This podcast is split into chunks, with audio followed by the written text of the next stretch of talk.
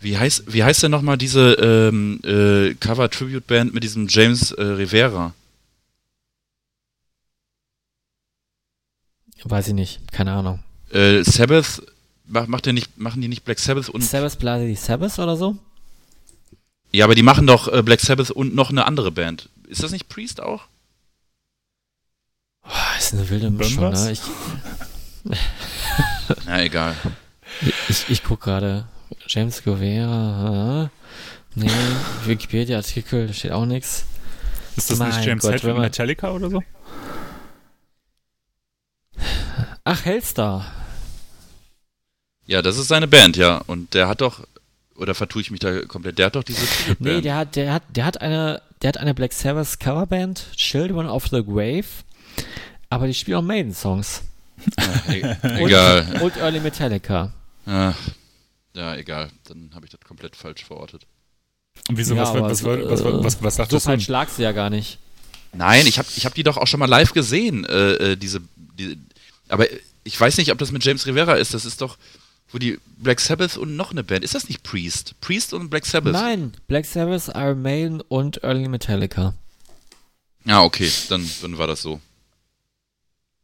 Ja. Wir haben beim letzten Mal vergessen, Todsteine Scherben einzusprechen. Hat Ach, aber, und von 2002 äh, bis heute hat er noch eine Coverband. Sabbath, Judas, Sabbath. Ja. Sag ich doch. Ja. Aber die war hier nicht ganz oben äh, im Metal Archives äh, gelistet, sondern nur ganz unten. Hätten wir das auch geklärt. das, ist, äh, das sind die wichtigen Dinge. Ja.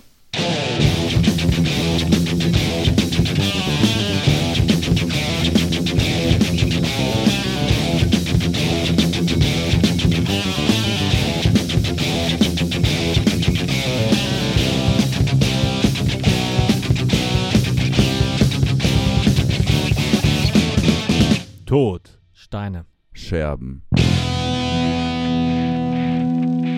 Herzlich willkommen zum Todsteine Scherben Podcast. Mit mir am virtuellen Besprechungsküchentisch oder was auch immer Tisch in unserem virtuellen Meeting Room habe ich zwei Mikrofone aufgestellt. Für einmal den Max Hello. und einmal den Ela. Hi. Ja, schön euch wieder zu hören in so einem kurzen Abstand. Ähm, ja, wir hören uns jetzt relativ häufig, ne? Wir haben jetzt sehr viel Zeit anscheinend.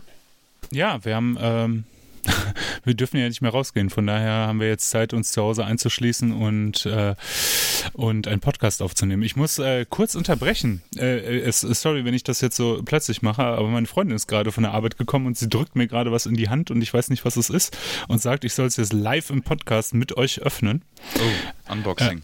Ja, das ist ein Unboxing. Ähm, Max hat mich ja letztes Jahr mit einem Geburtstagsgeschenk während des Podcasts überrascht und ich glaube, ich werde jetzt gleich mit einem Geburtstagsgeschenk äh, überrascht. Aber du hast ja noch gar Das nicht. kommt erst im April. ähm, da kommen wir vielleicht später zu, warum ich jetzt so sehr lachen muss. Also ich, ich habe es noch nicht gekriegt, ich habe nur einen Ausdruck davon gekriegt von dem, von dem Ding. Es ist ein T-Shirt, das Motiv klären wir vielleicht im Laufe der Sendung auf. Das ist Okay. Okay, natürlich machst total witzlos. Das ist natürlich spannend. total, jetzt total witzlos, wenn ich das erzähle, aber es ist.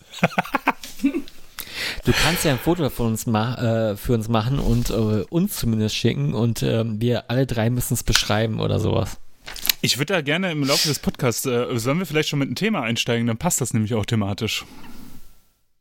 Ja, ähm, zu unserer hohen Sendefrequenz vielleicht. Äh, wir haben euch gefragt, äh, hört euch das überall, äh, überhaupt noch äh, alles an? Weil ich glaube, wir haben drei Bootleg-Folgen veröffentlicht, soweit ich das überblicken kann.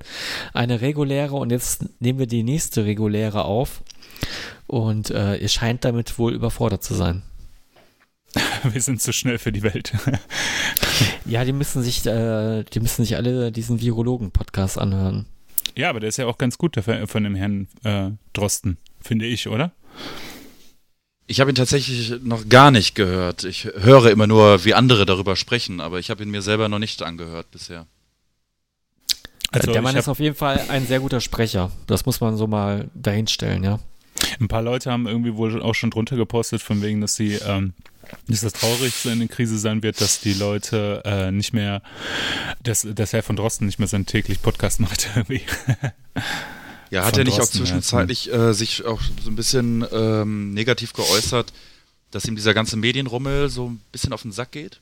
Ja, klar, aber ist ja auch verständlich, weil genauso viele positive Stimmen, wie es zu ihm gibt, gibt es natürlich auch negative Stimmen und dass der natürlich von der Presse auch irgendwie negativ betrachtet wird. Ne? Also es gibt ja, beziehungsweise die Leute von der Presse, die was äh, stellen ihn manchmal, glaube ich, und seine Aussagen manchmal ein bisschen verfälscht dar. Ne? Ich weiß jetzt nicht mehr, um was es da explizit ging, aber ähm, wenn du sagst, äh, wenn er zum Beispiel sagt, ich weiß nicht, wie lange diese Krise dauert, kann die Presse ganz schnell daraus machen, diese Krise ist wahrscheinlich unendlich. So, weißt du? Ja, und der ist halt Detailist und die Wissenschaftler sind ja generell Detailisten und wollen sich nicht auf irgendwelche verallgemeinernden Aussagen fest, ähm, festnageln lassen und äh, das nervt ihn, glaube ich, am meisten, ne? weil verallgemeinernde Aussagen, das sind halt die guten Headlines. Ja, genau so ist es. Ne? Und ähm, das ist halt, das ist halt das, was, ähm, glaube ich, jetzt auch in dieser Krise besonders auffällig ist. Es verändert sich ja alles so dynamisch, dass man überhaupt nicht mehr sagen kann, wie es halt ausgeht. Und ich glaube, das macht die, verunsichert die Leute. Und wenn natürlich so ein Kackblatt sagt irgendwie und aus der, aus der Aussage von, von ihm irgendwie macht, die äh, Krise ist unendlich oder sowas, verkauft sich das natürlich deutlich besser als äh, es ist ungewiss, wie lange das dauert, ne? Ja, ich habe halt gehört, dass er wohl ähm, auch regelmäßig dann auch sagt, also ähm, da und da habe ich mich geirrt, das war eine Fehleinschätzung oder ähm, also da halt auch irgendwie sehr sehr offen mit umgeht und sagt, äh, ich kann immer nur die aktuelle Lage und das, was ich jetzt gerade weiß. Und er ist ja auch ein ähm, er ist ja glaube ich auch einfach nur Virologe und kein äh, Pandemie-Experte. Gestern kam übrigens, ähm, ich weiß gar nicht mehr, auf welchen Sender kam eine Doku über, das war so eine zweiteilige Doku über äh, SARS 1, also nicht SARS 2, f- äh, was wir jetzt gerade haben, sondern um das äh, erste SARS-Virus. Und da ähm, war er damals auch schon mit dabei und hat bei dieser Doku mitgewirkt und hat ein bisschen was dazu erzählt. Und so fand ich sehr interessant, weil eigentlich genau das, also, ne, dass er tatsächlich auch schon damals irgendwie eine medienpräsente Person war auf der einen Seite und auf der anderen Seite, dass er, ähm, ja, dass er schon irgendwie äh, auch eine Koryphäre in dem Gebiet ist und schon mit Coronaviren in Anführungsstrichen irgendwie Kontakt hatte, ne? Und da sich Ja. schon irgendwie dazu geäußert hat. Macht vielleicht jetzt auch nochmal deutlich, warum er heute in den Medien so präsent ist, ne? Ja. Ja, Jo. ap apropos hier Corona, äh, bevor ich da auf das Foto eingehe, was, was Eda da geschickt hat, ähm, habt ihr denn die letzte Episode, habt ihr die gut verdaut? Äh, weil, also ich finde, ich finde rückblickend ähm, hört man da schon so ein bisschen raus, dass wir alle nicht mehr so äh, lange und nicht mehr so oft ähm, soziale Kontakte hatten. Ja, nee, ich glaube, das äh, war einfach, ich glaube, diese Wie- Aufnahmesituation. Ja, wie meinst du das? Ja, ich kann es nicht so, weiß nicht. Also ich habe die, vielleicht lag es auch an dem cringigen Thema und so, aber ich fand die schon, ähm, fand die schon speziell. Und es gab auch auf diese Folge, Sag doch ähm, einfach, sag doch einfach, du fandst die scheiße, ist doch okay. nee, scheiße gar nicht, überhaupt nicht. Aber es gab auch auf diese Folge relativ viele Rückmeldungen. Ja, die hatte, die Folge hatte auf jeden Fall eine ganz andere Dynamik. Irgendwie ist am Anfang sehr zäh, dann wurde es am Ende ein bisschen flüssiger. Also wir, wir brauchten viel, viel länger, um reinzukommen. Ähm, was ja auch okay ist irgendwie. Ja, aber irgendwie ersetzt das schon ja unsere ähm, ja, sozialen Kontakte und wir nehmen uns dabei auf. Ne? Also Ja. wir haben auch zum Beispiel, äh, ich habe auch mit anderen Leuten Zoom gemacht. Ähm, das ist ja auch eigentlich wie ein Podcast, ne? Nur ohne Aufnahme bei. Ja. Ja, also wir haben jetzt äh, in letzter Zeit immer wieder Discord genutzt. Ähm, ich zum Videospiele spielen oder halt zum Filme gucken oder so gemeinsam mit Leuten. Und das, ähm, ja, ist halt nicht ersetzt, glaube ich, nicht, wenn man zusammen irgendwie was macht. Aber ähm, es ist auf jeden Fall irgendwie, es äh, hat so ein bisschen Normalität, weißt du? Also in dieser ganzen Situation, in der halt irgendwie der Mensch ja nach Normalität strebt, einfach mal wieder in den Supermarkt gehen, einfach mal nach draußen gehen oder sowas, hat das so ein bisschen wie so eine Krücke dazu geholfen, dass man zumindest äh, etwas Alltag wieder spürt, ne? Hm, ich merke das auch daran, ich habe äh, neue Nachbarn und die sind alle sehr, sehr gesprächig und äh, ich merke auch, wie das so, so ein bisschen gut tut, ne? wie man da irgendwie auch dann so ein längeres Gespräch führt, wo, was man eigentlich mit einem Nachbarn nicht führen würde. Kann jetzt vielleicht auch an einer neuen Nachbarschaft liegen, dass sie einfach hier alle viel sozialer und netter sind, aber ähm, ich denke mal, es liegt auch so ein bisschen daran, dass jeder so austauschen möchte. Jedes Gespräch beginnt auch damit, ne? Ist ja hier genauso gewesen jetzt, äh, wir haben wir auch wieder über dieses Thema gesprochen. Mhm. Äh, es werden auch immer dieselben Fakten aufgerollt und äh, wie so ein Statusabgleich zwischen den Menschen. Ja, Schon ein bisschen ja. komisch. Ja, ich würde auch sagen, dass wir dieses Corona-Thema dann für diese heutige Folge hiermit auch abschließen, würde ich jetzt einfach mal ja. bestimmen. Und ja, eine, eine Sache noch dazu vielleicht, so, sorry Max. Ähm, ich habe mich dann auch so gefragt, ähm, weil wir, weil der, weil ähm, Ausgangspunkt war ja, dass wir gerade über die letzte Folge sprechen wollten und die äh, Rückmeldung eigentlich dazu. Und äh, du hast gerade was ganz Interessantes gesagt. Du hast halt irgendwie gesagt, dass man schon, also oder Fredi hat das gerade ja gesagt, dass man schon merkt, irgendwie, dass soziale Kontakte äh, vielleicht abschwächen oder sowas umso passender eigentlich, dass so viele Kommentare um die unter der letzten Folge sind. Also vergleichsweise viele Kommentare, ne? als ob die Leute sagen wollten, yay, eine Form von Kommunikation, wir können uns anschließen, wir machen jetzt über den digitalen Weg auch so ein Feedback irgendwie, was man bei den anderen Folgen ja nicht so, also ja, ja. hat, aber vielleicht absolut, nicht immer absolut. so intensiv, ne? Es gab ja nicht ähm, nur Kommentare, sondern auch, auch äh, äh DMs und so weiter. Und ich habe da auch, äh, behaupte mal, gemerkt zu haben, dass die Folge von vielen Leuten relativ schnell verschlungen wurde. Also ja, das ist noch vor. Also ich habe keine DMs bekommen. Also der, ähm, zu den Kommentaren nochmal, der Lukas zum Beispiel, Grüße gehen raus, hat äh, fand, dass Danzig und Type O auch zwei Bands gewesen wären, die er bei seinem bei seiner Fickbugge-Liste dabei gehabt hätte. ähm, Daniel, der ja auch hier zu Gast war, war, viele Grüße Daniel, danke für deinen Kommentar. Bester Bumsbeat Danzig She Rides. Fand ich irgendwie sehr passend. Ich hatte ja ähm, einen Kommentar losgelassen, dass ich das ganz interessant finde, immer von den Leuten zu hören, ob die noch mit öffentlichen, also jüngere Leute noch mit öffentlichen Verkehrsmitteln zu, äh, zum Konzerten fahren oder gefahren sind und so.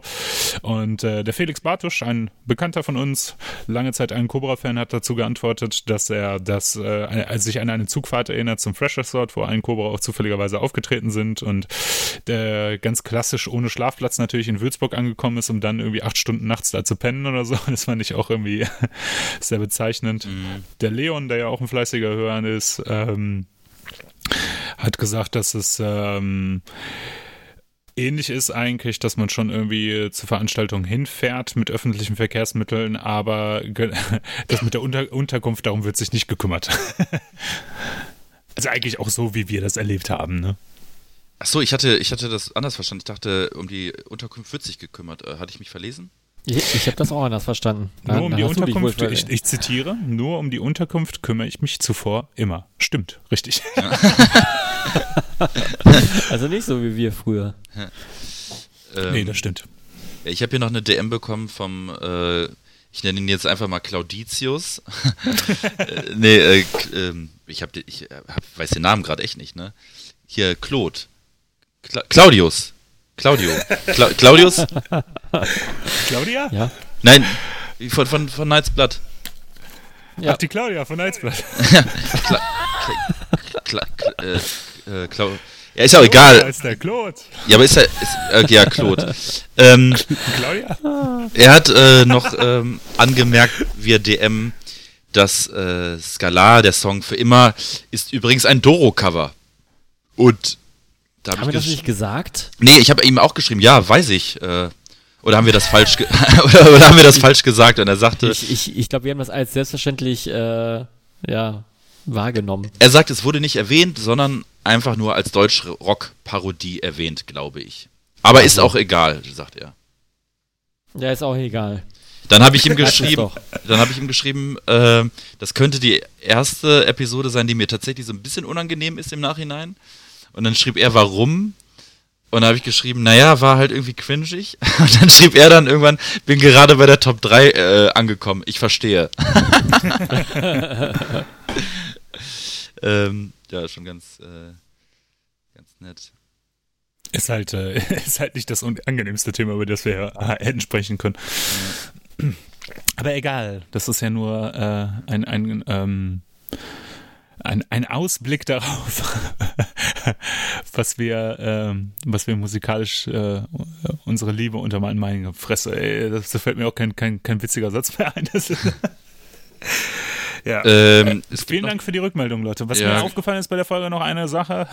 Wir haben die, unsere Playlist haben wir gar nicht erwähnt am Ende und wir haben die, glaube ich, gar nicht erwähnt. Kann das sein? Doch. Äh, Die Ja, gut, dann- habe ich die nicht natürlich. gehört. Ich, ich werde ich, ich werd jedes Mal dazu verdammt, äh, den, den Namen zu hier rein zu. Da kommen wir äh, gleich nochmal zu kommen. Aber ich habe hier noch einen, le einen le letzten Kommentar, ähm, der kam via äh, Instagram rein. Ich bin hier in der Social Media Schaltzentrale, habe hier so ganz viele Monitore vor mir. Ein Twitter-Monitor, ein Instagram-Monitor. Aber kein Äh, richtiges Mikro, weißt du? Äh, aber kein richtiges Mikro. Nee, und der ähm, LJP. Ach, jetzt check ich's. LJP heißt der. Ähm, zum Thema Local Band Memes. Und da gibt's auf Facebook auch noch die Seite Sorry, I didn't come for the show. Die ist genauso super. Die Okay, äh, müssen wir mal ich mal auschecken. Klingt auf jeden Fall schon mal ganz gut. Sehr gut. Things Locals Musi Musicians Do ist auch wirklich eine fantastische Seite. Habt ihr die mal ausgecheckt nach der Folge letzte Woche? Ich, ich habe das komplett vergessen. Na, ihr seid eine Enttäuschung. Ich habe die, ich hab die halbe Episode, glaube ich, äh, verdrängt. Äh, komm, legen wir mal los, Ela. Ähm, du hast uns gerade ein Foto geschickt. Ähm, sollen wir was dazu sagen oder willst du was dazu sagen? Ähm, leiten wir das mal anders ein. Und zwar, was habt ihr in letzter Zeit bei Netflix so gebingewatcht? Ja, Äh, ich glaube, da gab es so ein genau Geheim. das habe ich gebingewatcht, genau das. Ich glaube, da gab es so einen Geheimtipp, ne? So einen Geheimtipp. Das haben nur so drei, vier Leute geguckt. Ich glaube auch, das haben nur drei, vier Leute geguckt, aber ich glaube, ähm, diese drei, vier Leute hören diesen Podcast. Es geht natürlich um die äh, Doku-Miniserie Großkatzen und ihre Raubtiere oder ähm, auf Englisch Tiger King. Und äh, jetzt kommt euer Part mit, dem- mit dem Foto, das ich euch geschickt habe. Ja, auf dem Foto ähm, sieht man halt ein T-Shirt mit einem Druck, ein weißes T-Shirt. Und Ein auf, graues T-Shirt, grau meliert. Ja, Grau Melit und äh, der, der Print, ähm, der sehr, sehr farbenfroh ist, zeigt äh, einen gewissen jungen Herrn äh, namens Joe Exotic zusammen mit einem seiner 500.000 Tiger und mit einem geilen 80er Jahre äh, Schriftzug, der seinen Namen ähm, trägt. Joe Exotic. Ein Fantastisch. sehr geiles äh, Shirt. Dankeschön, Dankeschön. Ja, ich freue mich drauf. Anscheinend wird es ein Geburtstagsgeschenk, obwohl ich erst nächste Woche Geburtstag habe. Aber ich freue mich natürlich darauf, was zu tragen. Dann bin ich. Passt, Äh, passt übrigens total gut, weil ich glaube ja, die Doku ist ja von den gleichen Machern, die auch dieses, ähm, Diese Dingens- Feierdoku gemacht haben. Ne? genau, Fire Festival. von und- der ich auch ein T-Shirt habe. Genau, ganz genau.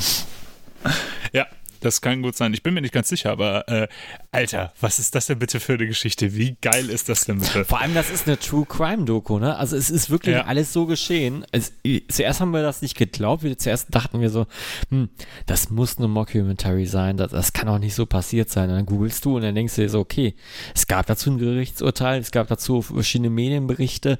Der scheint wohl nicht so unbekannt gewesen zu sein. Ähm, hier hat man ja gar nichts mitbekommen in Deutschland und ähm, ja, alles so geschehen. Äh, beschreibt doch Außer- jemand mal, wa- was geschehen ist. Ja, eine Sache war ja nicht korrekt. Eine Sache war ja gefaked. Ich weiß nicht, ob ihr das gelesen habt. Nee, gar nicht. Die Country-Songs von Joe Exotic, die waren ja nicht von ihm aufgenommen. Das war ein anderer Musiker, der die aufgenommen hat, für ihn. Aber die waren jetzt nicht extra für, diese, für Ah. diese Netflix-Serie gefaked. Du, das weiß ich gar nicht, aber ich habe auf jeden Fall gelesen, dass die äh, Songs nicht von ihm sind.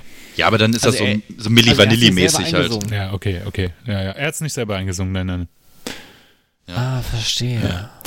Äh, okay, ich habe es angerissen, also äh, fange ich mal ein bisschen an, um zu der, zu der Geschichte zu erzählen. Also äh, die Leute, die es noch nicht gesehen haben, die, äh, ich versuche mal ein bisschen wenig zu spoilern, aber es geht im Prinzip um äh, Joe Exotic als ähm, Besitzer eines ähm, Zoos. Seine Privatzoos. Geschichte- eines Privatzoos, genau, keines, äh, also nicht für ihn privat, sondern er ist zugänglich für Gäste, aber es ist kein staatlicher Zoo und äh, ja, und es geht darum, wie er im Prinzip diesen äh, Zoo führt, wie er ihn aufgebaut hat. Da geht es ein bisschen um die Geschichte und es geht um seine Konkurrenz. Carol Baskin, äh, die äh, auch ein Zoo hat und ihren Zoo halt sehr ähm, tierfreundlich führt und ihm vorwirft, er macht es nicht. Das mal zum Umreißen die ganze Story von vorne bis hinten zu erzählen, äh, das wird den Rahmen hier sprengen, aber ähm, wäre auch zu schade, was die, die, Leute müssen das einfach sehen, weil das einfach unglaublich ist. Warum das so unglaublich ist, liegt an den verschiedenen Charakteren, die in dieser Mini-Doku vorkommen, also die und echte auch an Menschen dem Fakt, sind. Und auch an dem Fakt, dass man in den USA anscheinend wohl einfach so einen Tiger halten kann, wenn man möchte. ja, genau, das stimmt. ja, genau. Wo der Tiger haben kann. Also, genau, also kurz einhaken, äh, also ich glaube, dass die Doku unfassbar viele Menschen gesehen haben, weil ich in den letzten Wochen von nichts anderem gehört habe auf Social Media und auch so äh, privat. Aber was das Erschreckende für mich war, ist tatsächlich, wie ihr das gerade schon so angerissen habt, dass da im Endeffekt so eine Parallelwelt einem äh, eröffnet wird, von der man hier nie was mitbekommen hat. Und für mich war das auch einfach nicht so in der Form nicht so vorstellbar, dass es da halt eine richtige Szene gibt, und zwar eine richtige Szene an Menschen, die sich privat Wildkatzen halten. Ja. Diese Szene gibt es hier in Deutschland auch, nur das sind dann diese, ähm, wie soll ich sie nennen? Also diese Leute, die exotische Tiere halten, aber das sind dann meistens halt so Vogelspinnen oder irgendwelche äh, Reptilien wie Leguane im Terrarium. Die, die sind eigentlich nichts besser, ne? Die, das ist genau das gleiche Ding. Du hast Tiger halt äh, mega geil, äh, wild und äh, gro aber große Katzen, das kann man daran nicht mögen, ähm, sind. Und ähm, ja, Tiger ist was ganz anderes. Ja, es ist halt kein, kein Tier, das du zu Hause im Terrarium halten kannst, ne? Weil so ein aber Tiger, vom, der wird ja halt aber auch einfach vom mal. Verrücktheitsgrad ist es schon fast, würde ich sagen, wie so eine Python halten, oder? Mm, ach, ich glaube, das ja. ist nochmal eine eigene Schiene. Also äh, die Protagonisten, die halten sich ja nicht nur Tiger, sondern halt auch Panther, äh, Pumas, äh, Löwen, aber auch Affen. Affen, aber auch Schlangen teilweise. Ähm, aber es, es geht halt größtenteils um diese Wildkatzen, von denen die Protagonisten sich ja nicht nur so zwei halten, sondern wir reden dann ja von mehreren hundert. Ja, genau. Und ähm, die ja zum Teil auch selber züchten, Ne? Mhm. Also im Fall von Joe Exotic ist es so, also er hat sie selber ge gezüchtet. Ähm, ich finde aber, dass das, also das, das Wildkatzen-Thema in Anführungsstrichen, das geht in dieser Doku eigentlich vollkommen unter gegenüber dem eigentlich, was, was da sonst so passiert. Also es ist, das ist die Rahmenhandlung, ja. ja. Wildkatzen im Prinzip, Tiger äh, am meisten, würde ich jetzt behaupten. Aber ich glaube, dass diese Doku vor allem dadurch beschicht, was für Menschen darin vor, vorkommen und dass man sich immer wieder selber äh, äh, ins Gewissen rufen muss, ey, das sind echte Menschen, die gibt es wirklich, ja. ja, und jeder der, dieser Protagonisten hat halt äh, seinen eigenen äh, Dreck am Stecken, sag ich mal. Genau. Und da ist eine Geschichte geiler als die andere, finde ich. Also es, ist, es, es nimmt sich echt gar nichts. Die Leute, diese Protagonisten, die in dieser Doku vorkommen, jeder Typ hat irgendwie eine vollkommen durchgedrehte Geschichte. Also Ja. nichts Ja. davon ist einfach Ja, nur so, ja, der ja, hat jeder hat seinen eigenen Stil. Ja, ja, Einer genau. ist der König der Außenseiter, der andere ist irgendwie, der hat einen äh, Frauenharem. Also das, Ja, das, das ja, ist wirklich unglaublich. Im Prinzip, ja. Die, die andere hat eine, äh, hat eine fragwürdige Vergangenheit mit, Myst mit Mysterien, die nicht so ganz aufgeklärt sind. Ja. Ähm, also es gibt im Grunde keine Person, äh, wo man so sagt, ah, den finde ich aber, so, also dem würde ich mal mein Geld anvertrauen oder dem, mit dem würde ich mal ein Bier trinken gehen irgendwie. Also das ist, die haben alle irgendwas sehr, sehr Seltsames an sich. Und das Ey, fand aber jetzt, aber ich fand, äh, also fand, fandst du die wirklich alle unsympathisch? Ich fand Joe Exotic schon irgendwie, also, ne, der ist natürlich ein abgefuckter Typ und alles, ne, und natürlich ist sehr, sehr viel, äh, sehr, sehr verächtlich, was er so tut oder getan hat, ne, aber irgendwie, der hatte was, der hatte, irgendwie hat er bei mir Sympathien geweckt. Ich weiß nicht, wie ich das besser beschreiben soll. Vielleicht war es auch nur der Vokuhila oder so, ich weiß es nicht. Ja, sympathisch, also fände ich ihn jetzt nicht, aber er hat natürlich, äh, verfügt natürlich über eine, einen gewissen Grad an Charisma. Auf Ähm, jeden Fall. Das kann man ihm jetzt natürlich nicht ab, ähm, äh, das kann man nicht abstreiten. Aber es ist jetzt nicht so, also weißt du, ich habe halt so gedacht, ähm, das ist jetzt so eine Seite und man lernt da so drei, vier, fünf Leute kennen aus, sagen wir mal, aus dieser speziellen Szene. Aber ich habe mir dann auch wieder so gedacht, so, es wird ja noch andere Ecken geben, wo wir, also weißt du, mit anderen Fetischen, mit anderen Sammlerleidenschaft, Sammelleidenschaften. Also mir ist da wieder so klar geworden, wie riesig einfach dieses Land USA ist und was da alles so passiert hinter ähm, Und was da alles möglich ist. und was da alles möglich ist und was da so alles hinter abgezäunten äh, Geländen passiert. Ja klar, und wenn du so ein riesiges Land hast, ne, also was da einfach auch für Menschen unterwegs sind in diesem riesigen Land, ne, Ja. das finde ich halt auch noch unter erstaunlich. Also was, ne, diese Gefolgschaft, soweit können wir ja spoilern, diese Gefolgschaft äh, hat ja die, die Joe Exotic um sich geschart hast, das waren ja alles Freaks und Geeks, da war ja kein normaler Mensch dabei irgendwie, also zumindest die in der Doku aufgetaucht sind, Ja. ne. Das waren alles Leute, die, äh, sagen wir mal so, ähm, die es nicht so leicht hatten im Leben und dort halt irgendwie so eine Auffangstation hatten. Ähm, Ja. Das zeigt im Grunde ja auch einfach einen Teil der amerikanischen Gesellschaft, der ja jetzt, ähm, den es einfach gibt. So. Und da kann man sich jetzt Genau. drüber lustig machen und so weiter und so fort, aber es ist halt einfach Fakt, so ist es. Ähm, und, und das ist dann praktisch so ein, so ein Beispiel äh, dafür, was so in den USA so abgeht, finde ich. So wirkt es auf mich. Ja. Fandet ihr, ich weiß nicht, ich fand eine Sache, äh, die hat mich so ein bisschen immer gestört, ist, äh, wie fasziniert die Leute, das Publikum, ähm, das diese Zoos besucht hat, immer von den Tigern war, auch von diesen Tigerbabys, ja, dass das so, äh, an einer Stelle wird ja auch gesagt, ja, das ist so der, der, der Einstieg, um halt mit Mädels in Kontakt zu kommen oder so, wo ich denke, ey, also Ja. wenn ich jetzt einen Tiger hätte, ja, und irgendwie auf Tinder unterwegs wäre oder sowas, weißt du? Ich weiß nicht, ob das jetzt mein Eintrittstörchen wäre in, in, ins Höschen von irgendeinem Mädel oder sowas. Also, also Ja, äh, versteht ihr, was ich Also- meine? Also ich fand, ich, also äh, mich würde jetzt so ein Tigerbaby jetzt nicht bezaubern irgendwie. Ja, aber viele wollen, wollen dann die Gelegenheit haben, Tiger zu streicheln und ist man vielleicht in einer ganz anderen Stimmung oder was auch immer. Anscheinend scheint es zu funktionieren. Ich weiß hatte- nicht, ich kann mir jetzt, also, Also, wir wollen ja nicht, wirklich nicht zu viel spoilern, aber geil ist auch der Fakt, dass er zwei Männer äh, zum homosexuell werden verführt hat, obwohl die gar nicht so homosexuell waren. ja, ja, da braucht Ja, es nur ein bisschen was anderes. Überredungskunst und äh, Meth. Ja. Nee, aber ich ich, habe auch schon zu viel vor, vorweggenommen, oder? Ja, ja, das stimmt. Ja, das reicht auf jeden Fall. Ähm, es, reicht. macht, es macht tatsächlich Spaß, die zu gucken, weil ich verstehe das auch, dass ich weiß, als die dann bei Netflix erschienen ist und die ähm, einem auch direkt vorgeschlagen wurde und so weiter und so fort, da habe ich schon gemerkt, okay, das ist, glaube ich, auch eine Doku, wo Netflix weiß, die wird, die wird zünden. Und so ist es dann auch in meiner Wahrnehmung passiert. Also wirklich alle, alle sprechen darüber und ich habe das Gefühl, das hat auch jeder gesehen.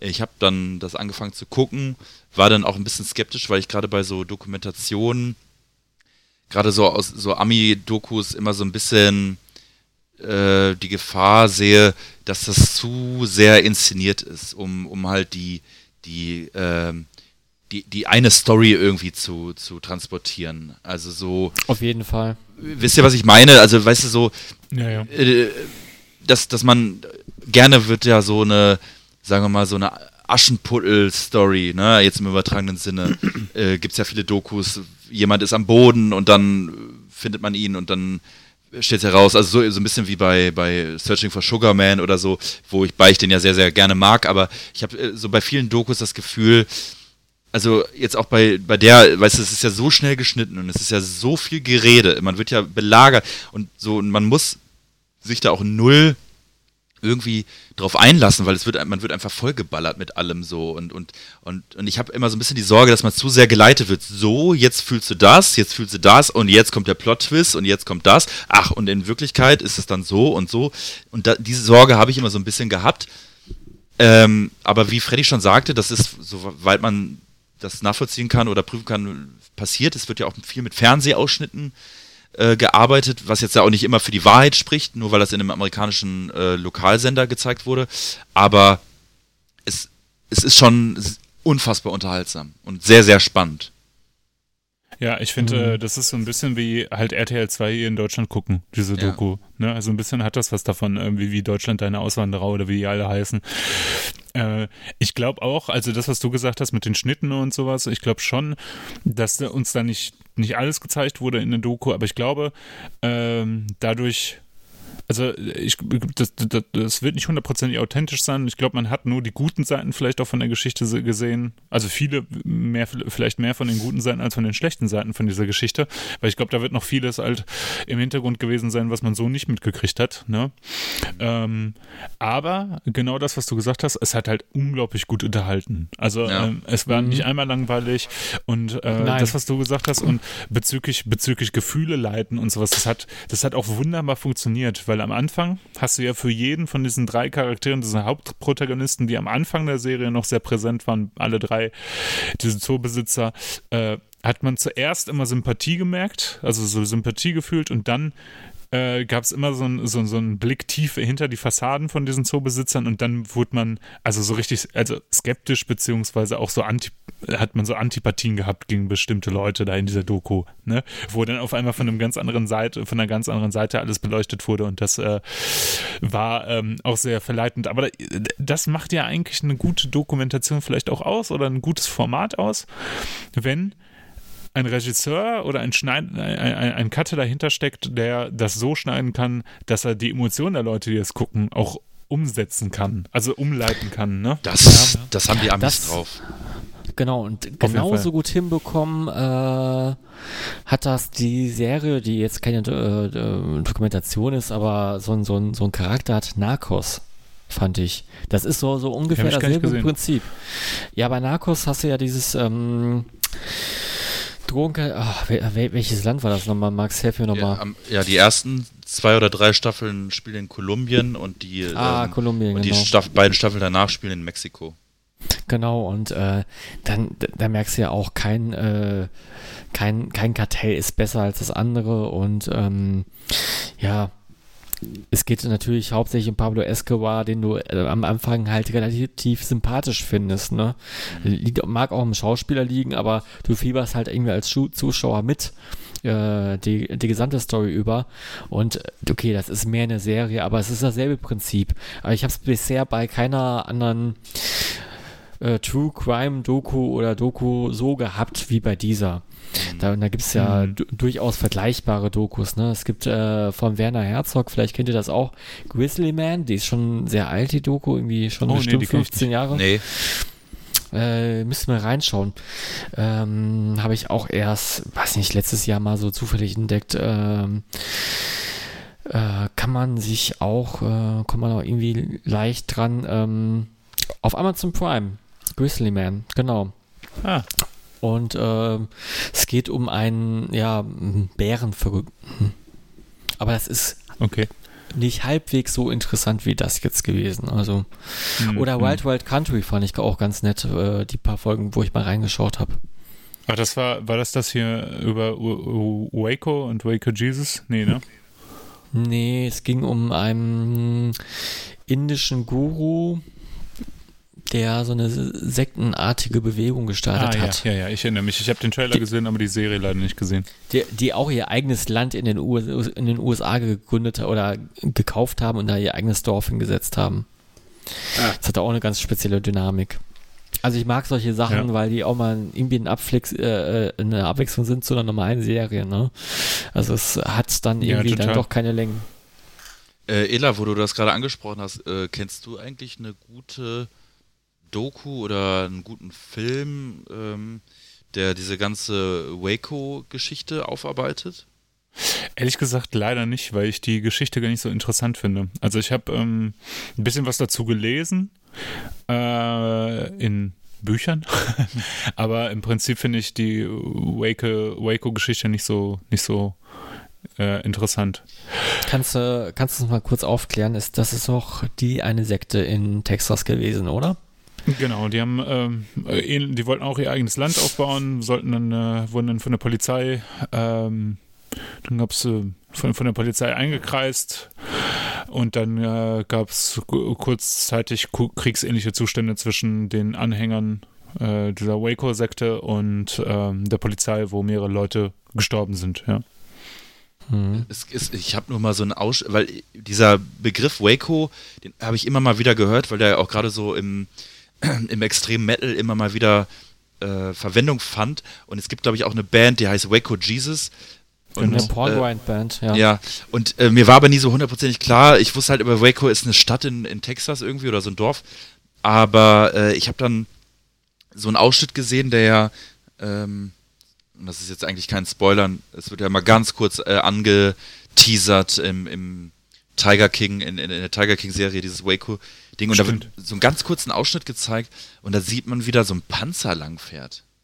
Ja, ja, ja, das waren kriegsähnliche Zustände da, ja. Das fand ich dann schon, äh, schon krass. Also ich wollte mir das dann nochmal alles nachlesen, aber ich hatte gedacht, wäre geil, wenn es da irgendwie einen fetten, also ist jetzt auch ein bisschen makaber, aber wenn es da irgendwie eine gute Doku drüber gibt oder einen guten Film, der das nochmal so ein bisschen ich- aufbereitet. Ich glaube, die, haben's- die haben das Gebäude tatsächlich mit einem Panzer gestürmt, viele haben sich umgebracht.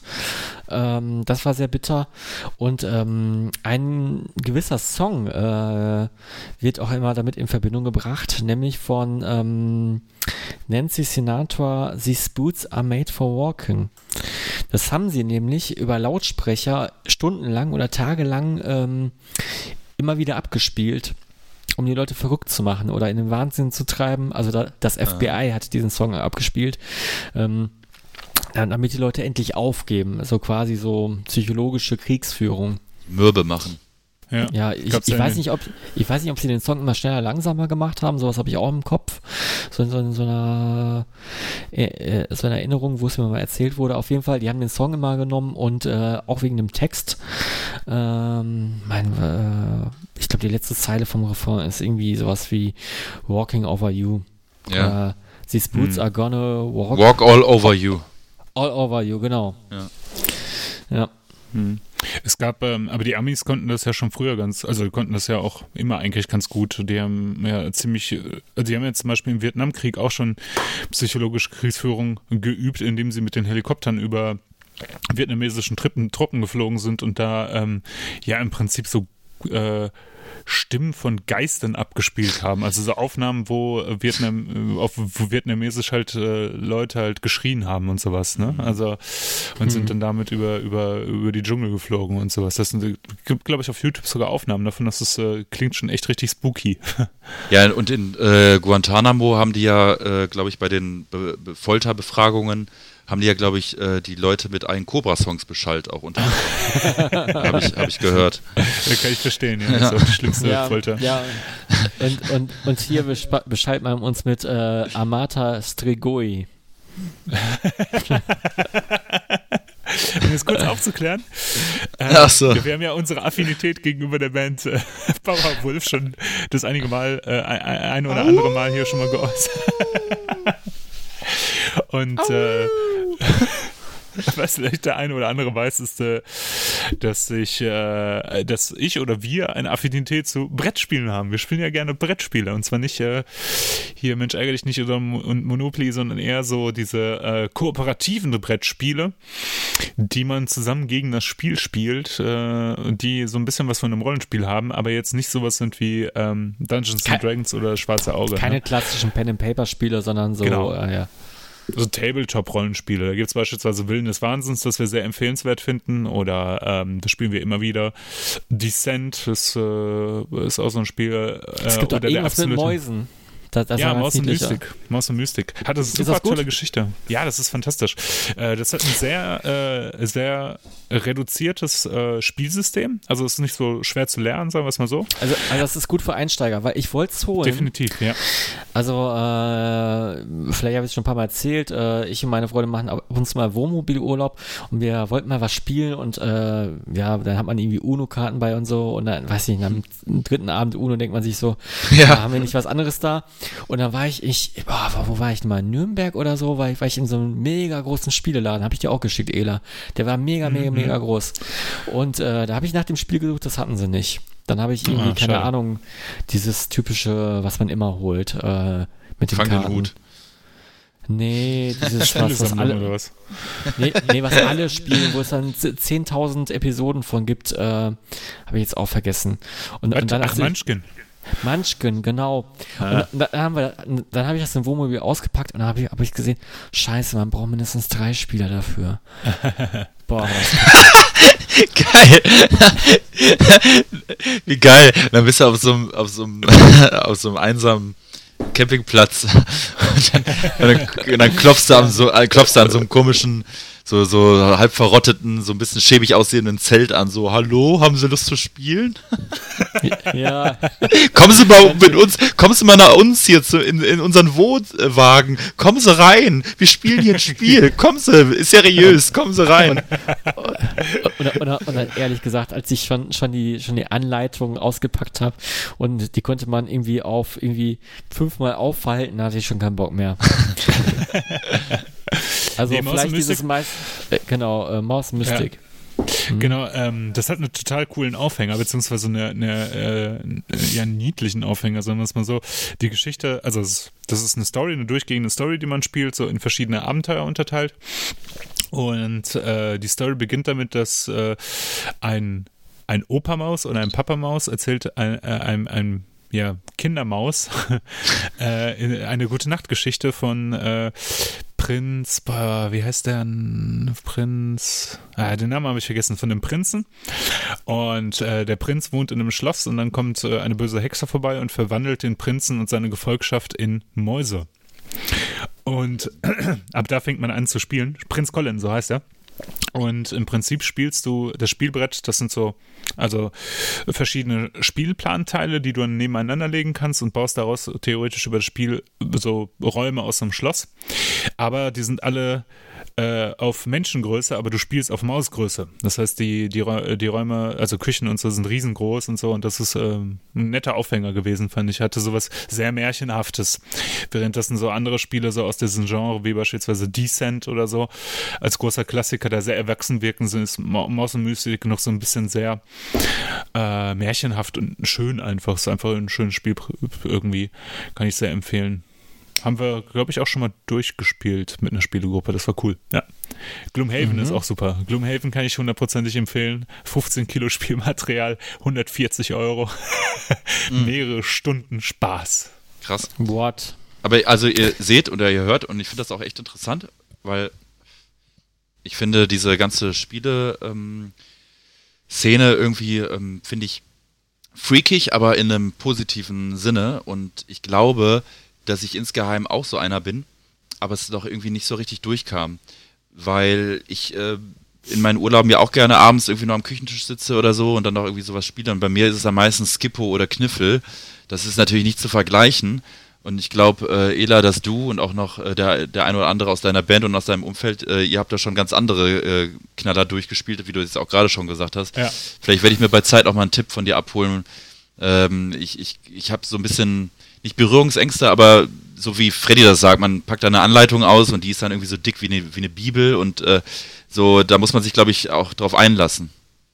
Ja, das stimmt schon. Es gibt ähm, was ganz Cooles bei diesen neueren Brettspielen, wie beispielsweise Willen des Wahnsinns, das wir sehr gerne spielen, ist, ähm, dass es eine App-Unterstützung gibt. Das heißt, ähm, in vielen von den Spielen ist es ja so, ich habe ja gerade schon erzählt, das sind kooperative Spiele. Das heißt, man spielt die geme gemeinsam als Gruppe gegen das Spiel und es gibt äh, in vielen von diesen Spielen war das früher so, dass es einen Spielmeister gab. Also einer, der die Gegner im Prinzip bewegt hat, die gegnerischen Figuren, der äh, Fallen ausgelöst hat für, für die Spieler, dass die da nicht durchkommen und so. Und das ist bei Willen des Wahnsinns immer ein bisschen doof gewesen, weil der Spielleiter dann natürlich einen riesen irren Input, äh, äh, Regelhintergrund einfach brauchte, um äh, da richtig reagieren zu können auf die Spieler.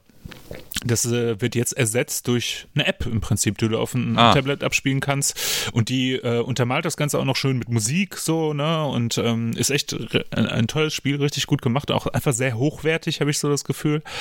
Das ist echt nochmal was ganz anderes als äh, das, was man so, so kannte. Und wir haben da echt viele Spiele gespielt. Wir haben hier, äh, es gab mal von Dungeons and Dragons auch so ein Tabletop-Rollenspiel, das haben wir gespielt, das war ganz toll. Äh, auch sehr einfach gehalten. Quest war ganz cool. Das hat Spaß gemacht. Und auf jeden Fall, ach genau, das war ja der Aufhänger. das Power, Powerwolf-Spiel. Äh, Ver- der Verlag, der in Deutschland so mit am größten ist für genau diese Art, also Kennerspiele oder Expertenspiele im Prinzip, ist der Pegasus Verlag. Und die haben jetzt ein Powerwolf-Brettspiel rausgebracht.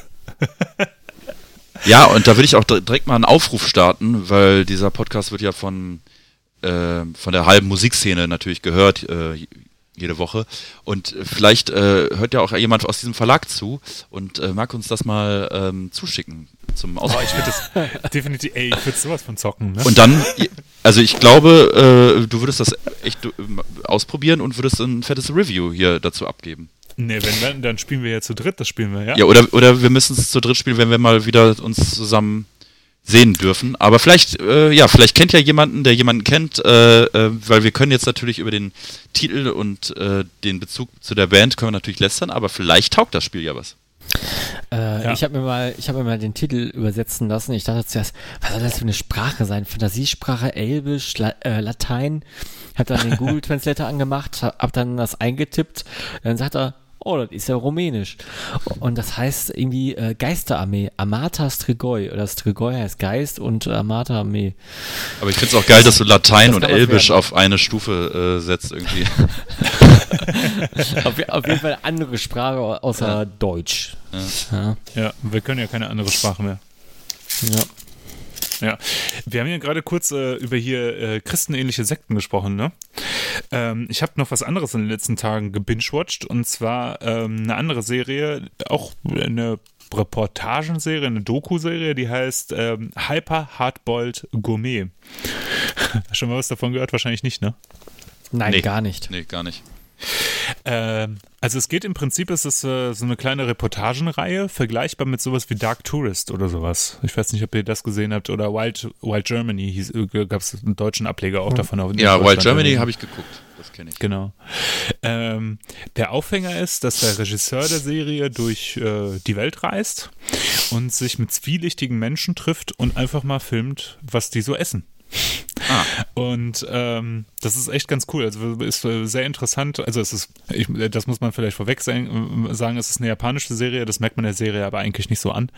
Ähm, äh, und dadurch, dass ähm, sowieso die ganze Zeit halt äh, mit Untertitel äh, gesprochen wird, ist das eigentlich kein Problem, dass man da auch als Europäer reinkommt und das ist, wirkt auch nicht so japanisch. Ja, und essen die auch eklige Sachen oder so, so ganz normale? Mm, Nee, es geht eher darum, äh, die, die tatsächlich diese Leute zu filmen und äh, was das für Menschen sind und was die so essen.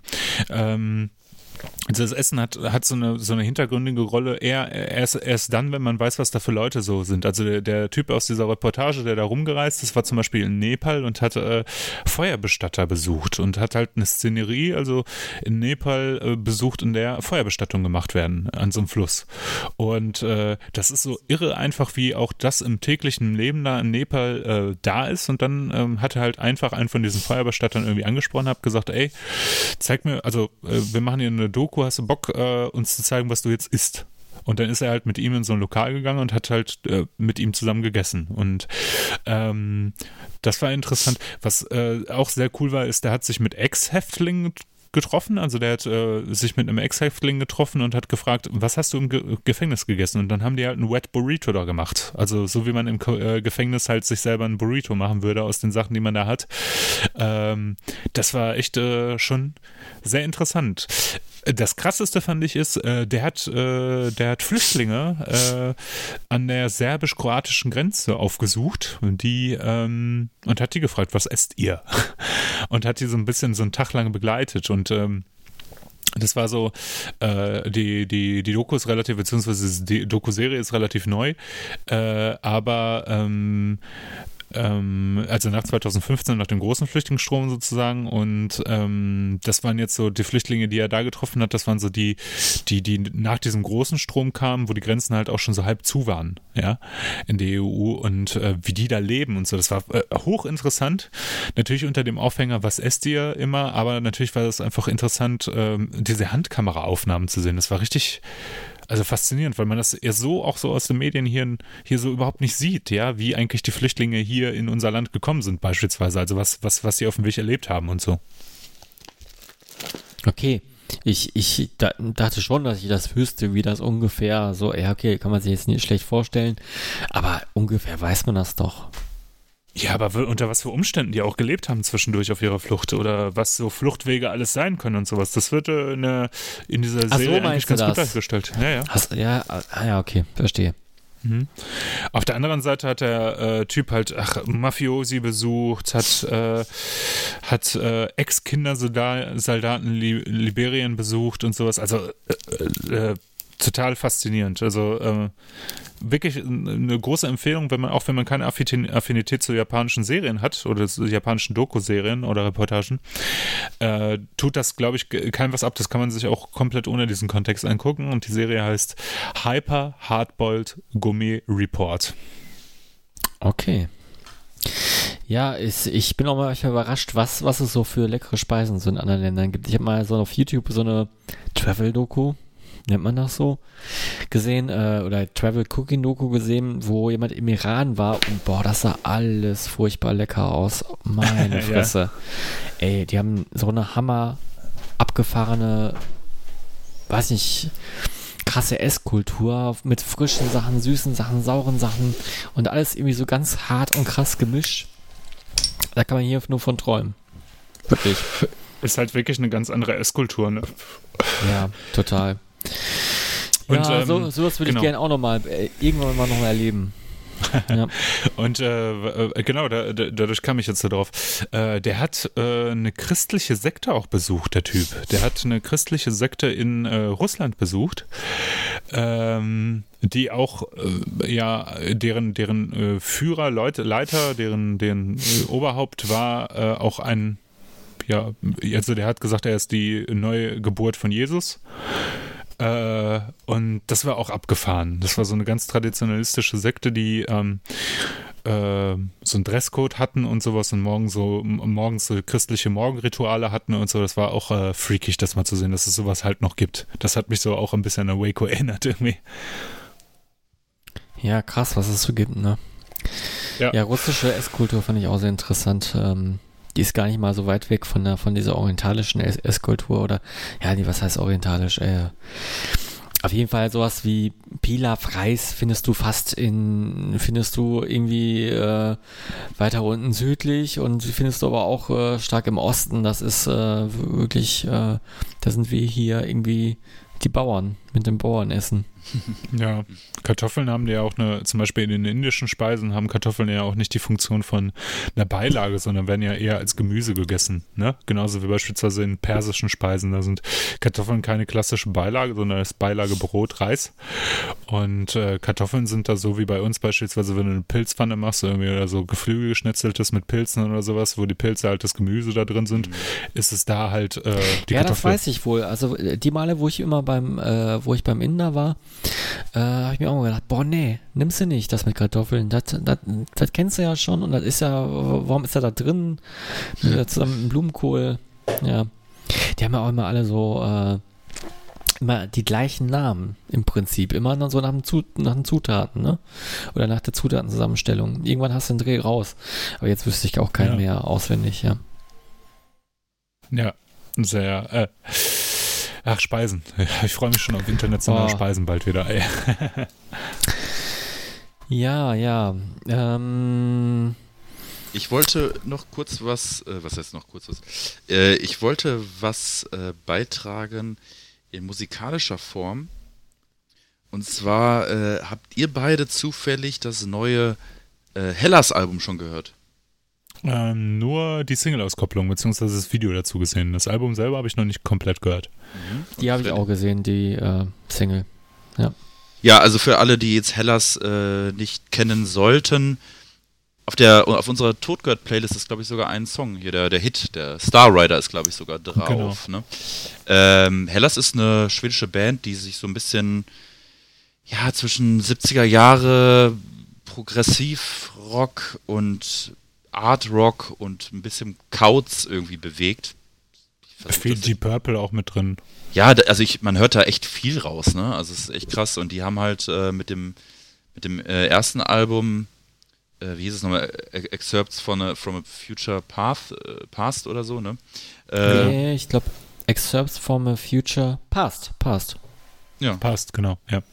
Und äh, das war ja schon sehr, sehr gut, ein sehr schönes Album, weil es war irgendwie erfrischend, mal sowas zu hören. Äh, aber erfrischend ist natürlich irgendwie witzig, weil es natürlich eigentlich nicht erfrischend ist, weil es eigentlich alte, alte Sounds sind, die man da irgendwie hört. Ja. aber irgendwie dieser Bereich wurde so in der Form noch nicht von einer neueren Band abgedeckt im, im, im Rahmen, sage ich jetzt mal, dieses ganzen Retro, äh, ja, Retrowelle. Ihr wisst, was ich meine. Also, ne, also Aber gibt ja- zumindest, oder zumindest nicht so erfolgreich und zumindest nicht so, äh, sagen wir es mal so, so authentisch irgendwie mit dem ganzen Drumherum halt Ja. auch, ne?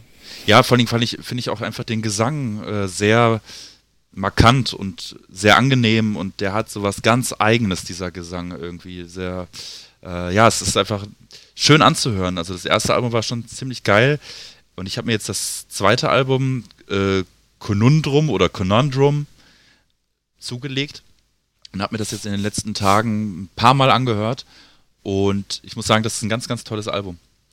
Gefällt mir sehr, sehr, sehr, sehr gut. Ich habe so das Gefühl, ich habe das erste Album jetzt schon wieder eine längere Zeit nicht gehört, aber ich habe so das Gefühl, das neue Album ist so eine Spur theatralischer als das erste. Und ähm, ich fand's irgendwie, ja, ich konnte mir das sehr, sehr gut anhören. Fängt an mit einem geilen Intro.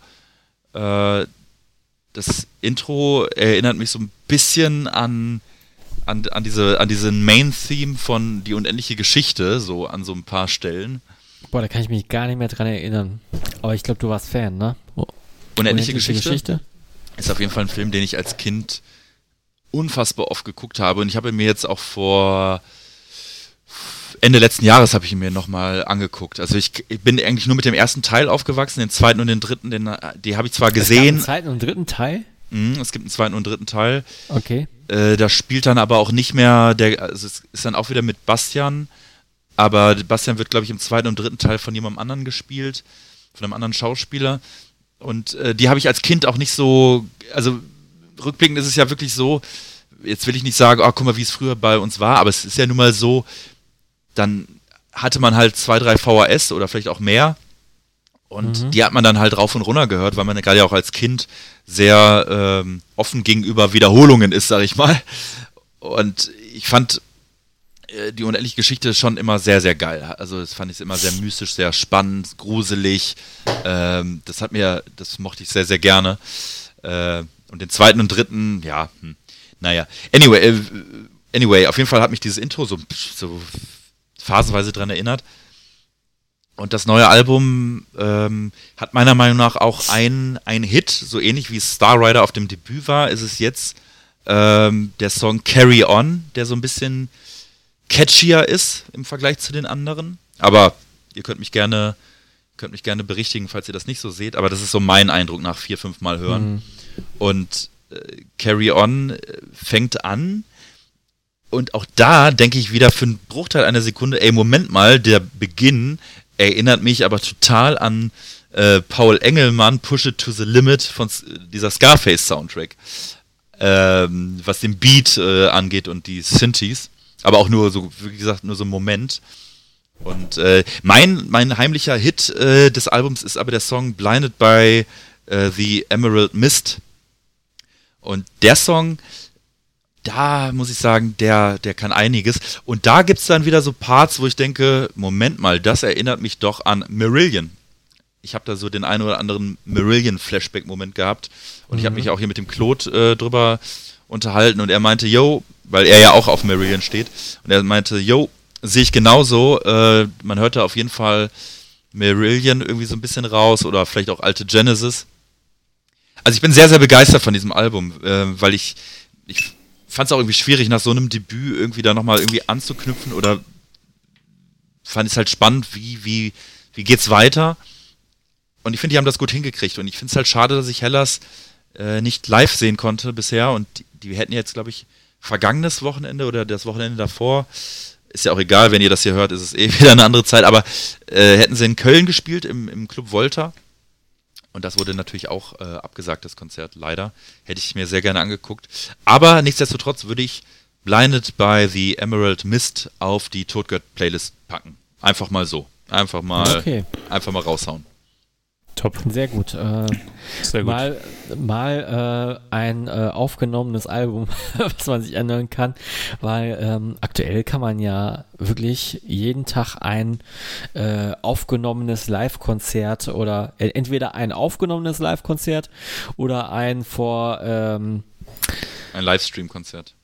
Oder ein Livestream-Konzert schauen oder noch einen Mitschnitt von vor zwei Jahren oder so. Ich glaube, Metallica machen das jetzt auch, dass sie jede Woche ein, äh, eine Konzertaufzeichnung veröffentlichen.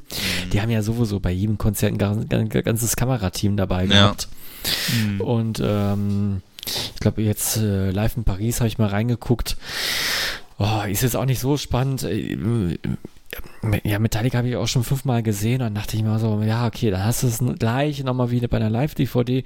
Also, wer jetzt wirklich sagt, er, er, er weiß nicht, was er sich an Live-Sachen anschauen kann, also es gibt wirklich genug da draußen. Es gibt Ja, genug. Rockpalast veröffentlicht ja auch äh, Sachen. Jetzt, ja, das äh, sowieso. Ja, aber jetzt auch, glaube ich, gerade jetzt in dieser Phase irgendwie holen die nochmal ein paar Sachen raus. Die haben jetzt zum Beispiel auch letztens das Blind Guardian Konzert vom Rock Hard Festival 2017, glaube ich. Ah, äh, ja. Das war ja, äh, die waren damals, glaube ich, der Freitags-Headliner oder so. So ganz komisch und ich, ich war auf dem Festival natürlich da, aber an diesem Tag nicht. Äh, da konnte ich irgendwie nicht. Ich weiß auch gar nicht mehr warum. Und ich habe mir das dann angeguckt und habe dann so gedacht, ah, okay, also vielleicht wurde es auch vorher schon mal veröffentlicht. Ich habe es halt nirgendwo irgendwie äh, gesehen. Und als ich es dann gesehen habe, habe ich mir auch gedacht, okay, ich könnte vermuten, warum es jetzt erst veröffentlicht wird, weil das alles so ein bisschen, ja, also die Blende war nicht besonders weit offen, so hat, in, an den Kameras hatte ich so ein bisschen das Gefühl, dass das alles so ein bisschen, so ein bisschen duster ist, aber so ungewollt duster. Aber hey, absolut guckbar, ne? Aber es ist nicht so nicht so hochglanzmäßig, hatte ich so das Gefühl. Aber ich muss sagen, weil ich hatte ja damals gehört, ja, du hast ja nichts verpasst, die Playlist, äh, die, die Setlist war eh nicht gut. Aber ich habe mir das nochmal angucken, die Setlist ist eigentlich ziemlich geil, muss ich sagen. Also, Irgendwie, irgendwie sah äh, Hansi Hirschs ähm, Bühnenoutfit aus. Steuerberatermäßig. nee, äh, ich glaube, wenn ich mich jetzt, wenn ich mich nicht täusche, hatte er, glaube ich, äh, ein schwarzes Hemd und eine Lederjacke drüber. Ähm, Also, nee, So. ich habe ein Foto gesehen, da hatte er irgendwie so ein, weiß nicht, äh, genau, schwarzes Hemd, eine Jogginghose an oder so ein, keine Ahnung, hat, hat sich ein bisschen gehen lassen, der Hansi. Ja, aber wie gesagt, Blind Guardian nach wie vor kann ich mir sehr, sehr gut geben.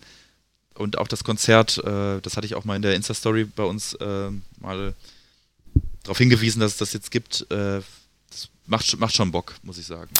Habe ich schon mal von dem einen ähm, Blind Guardian Video erzählt, Mr. Sandman, von dem Cover? Nee. In der nee. vorigen Folge. Schaut euch das an. Das ist der absolute Wahnsinn. Also Mr. Sandman kennt ihr ja, ne? Das ist dieses Mhm. klassische amerikanische Lied. Und ähm, Blind Guardian covern das und haben das irgendwann mal ge gecovert, als diese, als es in den 90ern diese, keine Ahnung, Spaßwelle des, des Metals gab, äh, noch, noch vor JBO und Co. Und äh, da gibt es auch einen Videoclip zu, der wohl auch oft auf MTV lief. Aber ich konnte mich auch gar nicht dran erinnern. Aber so, so, so ganz duster wusste ich, dass es da was gab. Äh, dann habe ich es mal auf YouTube ähm, vor, vor ein paar Wochen mal nachgeschaut. Das ist ja der Wahnsinn. Äh, die treten da als Clowns auf, die im Schrank eines Jungen äh, irgendwie warten, bis äh, sich die Tür schließt und der Junge, Junge eigentlich einschlafen möchte.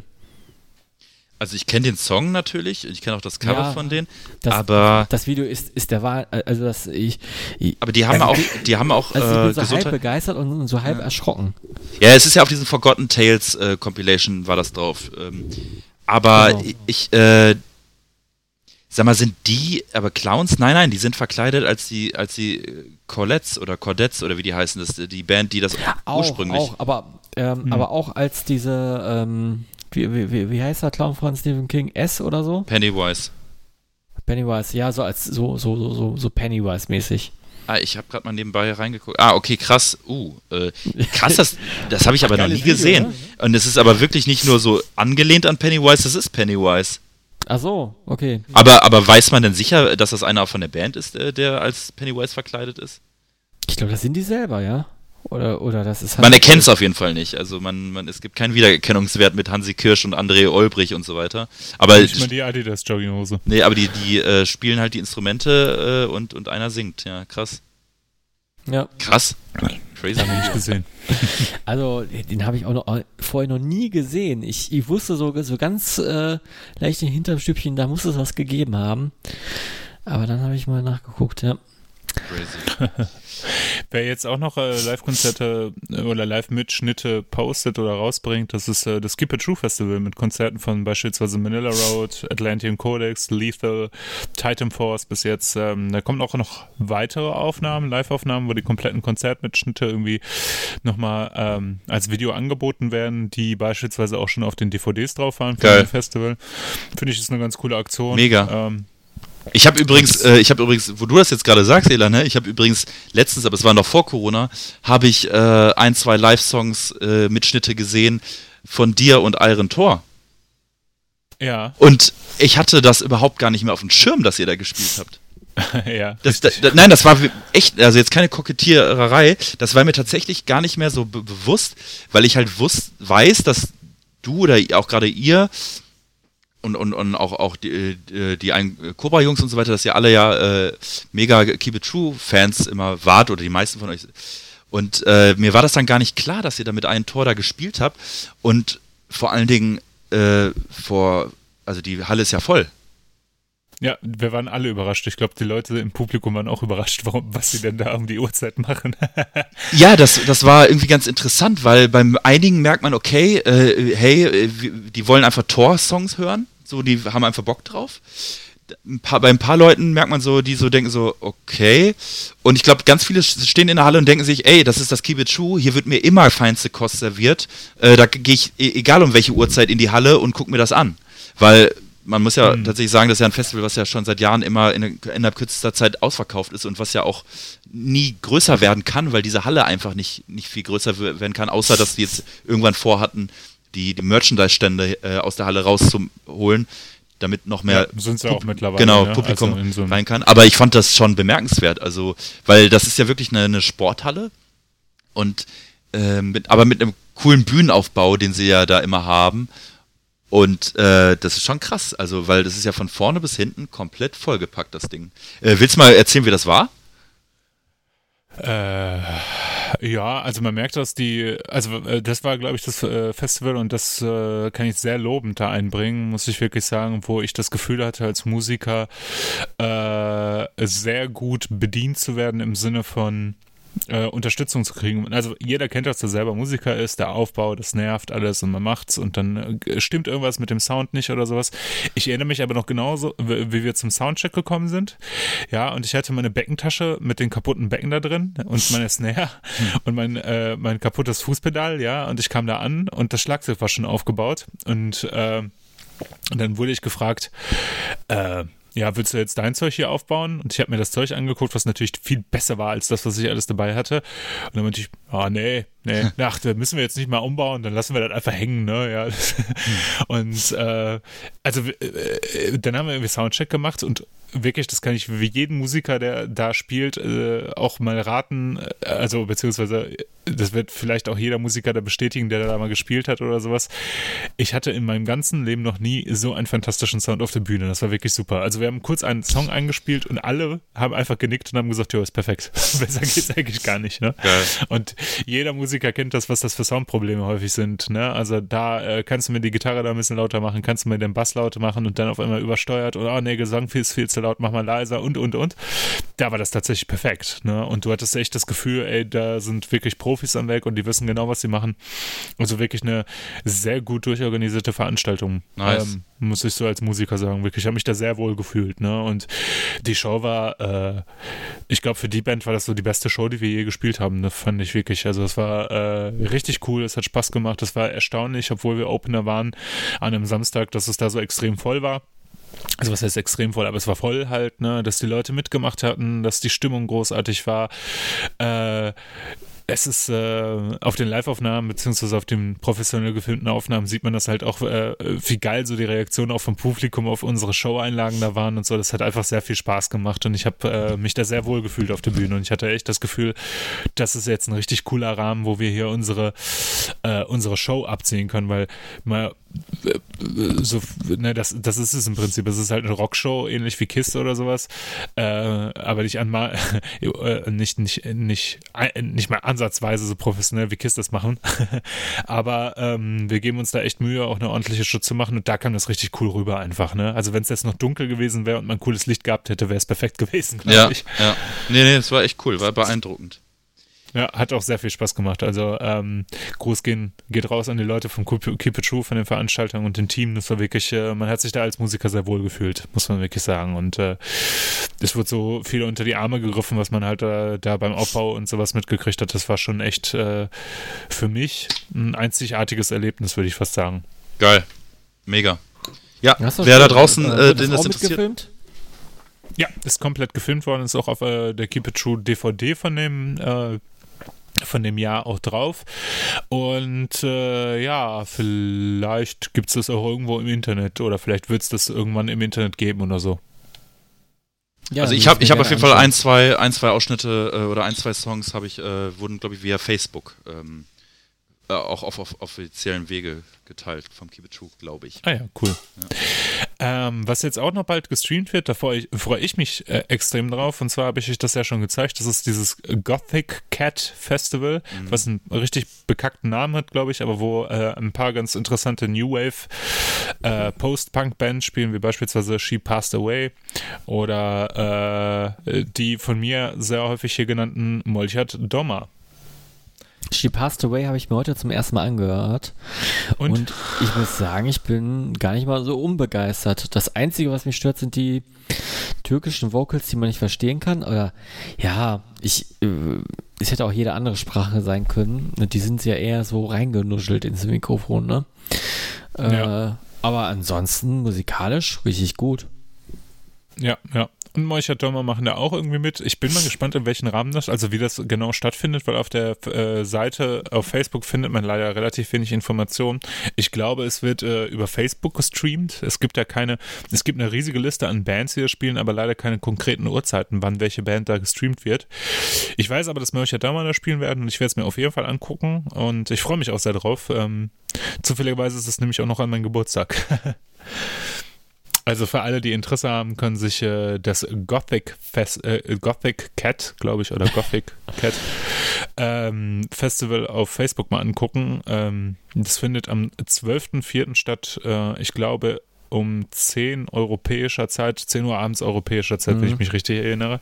Ich bin mal gespannt, wie die das jetzt halt irgendwie mit dem Streaming machen, also welche Band wann äh, gestreamt wird und ob es da wirklich eine Reihenfolge gibt, ob es da verschiedene ja, Streaming-Kanäle gibt, über die man sich die Bands auf die man Bock hat, irgendwie angucken kann. Ich bin mal gespannt, mal gucken. Ja, Ja, für Ansonsten- die kleinen, kleinen Gothic Cats da draußen. Ansonsten? all you cool cats and kittens. Genau. Hast du den überhaupt jetzt verstanden, den Bezug? äh, ich sag mal ja. Nein. Hast du nicht? Das sagt doch. Carol, Car Carol Baskin bei äh, Ah. Großkatzen und ihre und ihre Raubtiere. Äh, begrüßt sie doch ihr YouTube-Publikum irgendwie damit oder ihr Streaming-Publikum. hey, all you, of your, nee, he- hey, all you cool cats and kittens out there. Ja, meine Güte. Ja. Ja, ja, ja.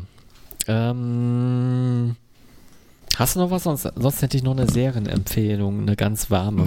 Mach eine warme Serienempfehlung. Eine ganz warme Serienempfehlung. Nämlich eine Serie, die wir noch nie besprochen hatten und die es schon länger gibt, die ich immer mal irgendwie hier reinbringen wollte, aber es gab keinen passenden Zeitpunkt oder ich habe es einfach wieder vergessen. Das ist die HBO-Serie Westworld. Ah, okay. Basierend auf dem Film Westworld, richtig? Yes. Ja, es gibt einen Film, oh, der, der ist wahrscheinlich ewig lange her, weiß nicht, 80er oder so. Ähm, der hat so eine Grundstory von Westworld, aber die Serie ist schon viel, sag ich mal, komplexer, fortgeschrittener, klar. Äh, dauert auch länger und es gibt schon zwei komplette Staffeln. Ähm, Der Film ist übrigens auch- von 73. ach, 73. noch älter. Ähm, es gibt zwei Staffeln, die sind wirklich grandios. Also das, das geht meiner Meinung nach kaum zu toppen. Fand ich auch schon irgendwie größer. Also ich mochte die Serie mehr als Game of Thrones und mehr als Nimm mir irgendeine Serie. Also Breaking Bad vielleicht Witcher. nicht. Ja, auch mehr äh, besser als The, The Witcher und ist meine Top-Lieblingsserie gewesen. Und ich hoffe, das bleibt sie immer noch, weil jetzt kommt bald die dritte Staffel raus. Also wenn man jetzt äh, die Serie noch nicht gesehen hat, hat man ähm, zwei komplette Staffeln zum Wegbingen und dann kommt wöchentlich immer eine Folge, glaube ich, auf Prime. Äh, nee, gar nicht auf Prime. Ach, die kann man, äh, die habe ich halt äh, damals auch gekauft, glaube ich, ja, komplett, weil sie weder auf Prime noch auf Netflix, äh, noch auf Netflix Hm, auf. Sky läuft die. Auf Sky. Das ist, glaube ich, auch der Grund, warum viele die, ähm, die Serie gar nicht kennen.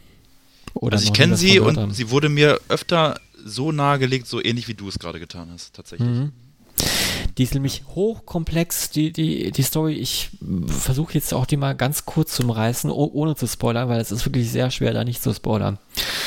Äh, es geht um einen futuristischen Freizeitpark in, sag ich mal, ja, wie es in den 20, 30 Jahren geben könnte auf der Erde.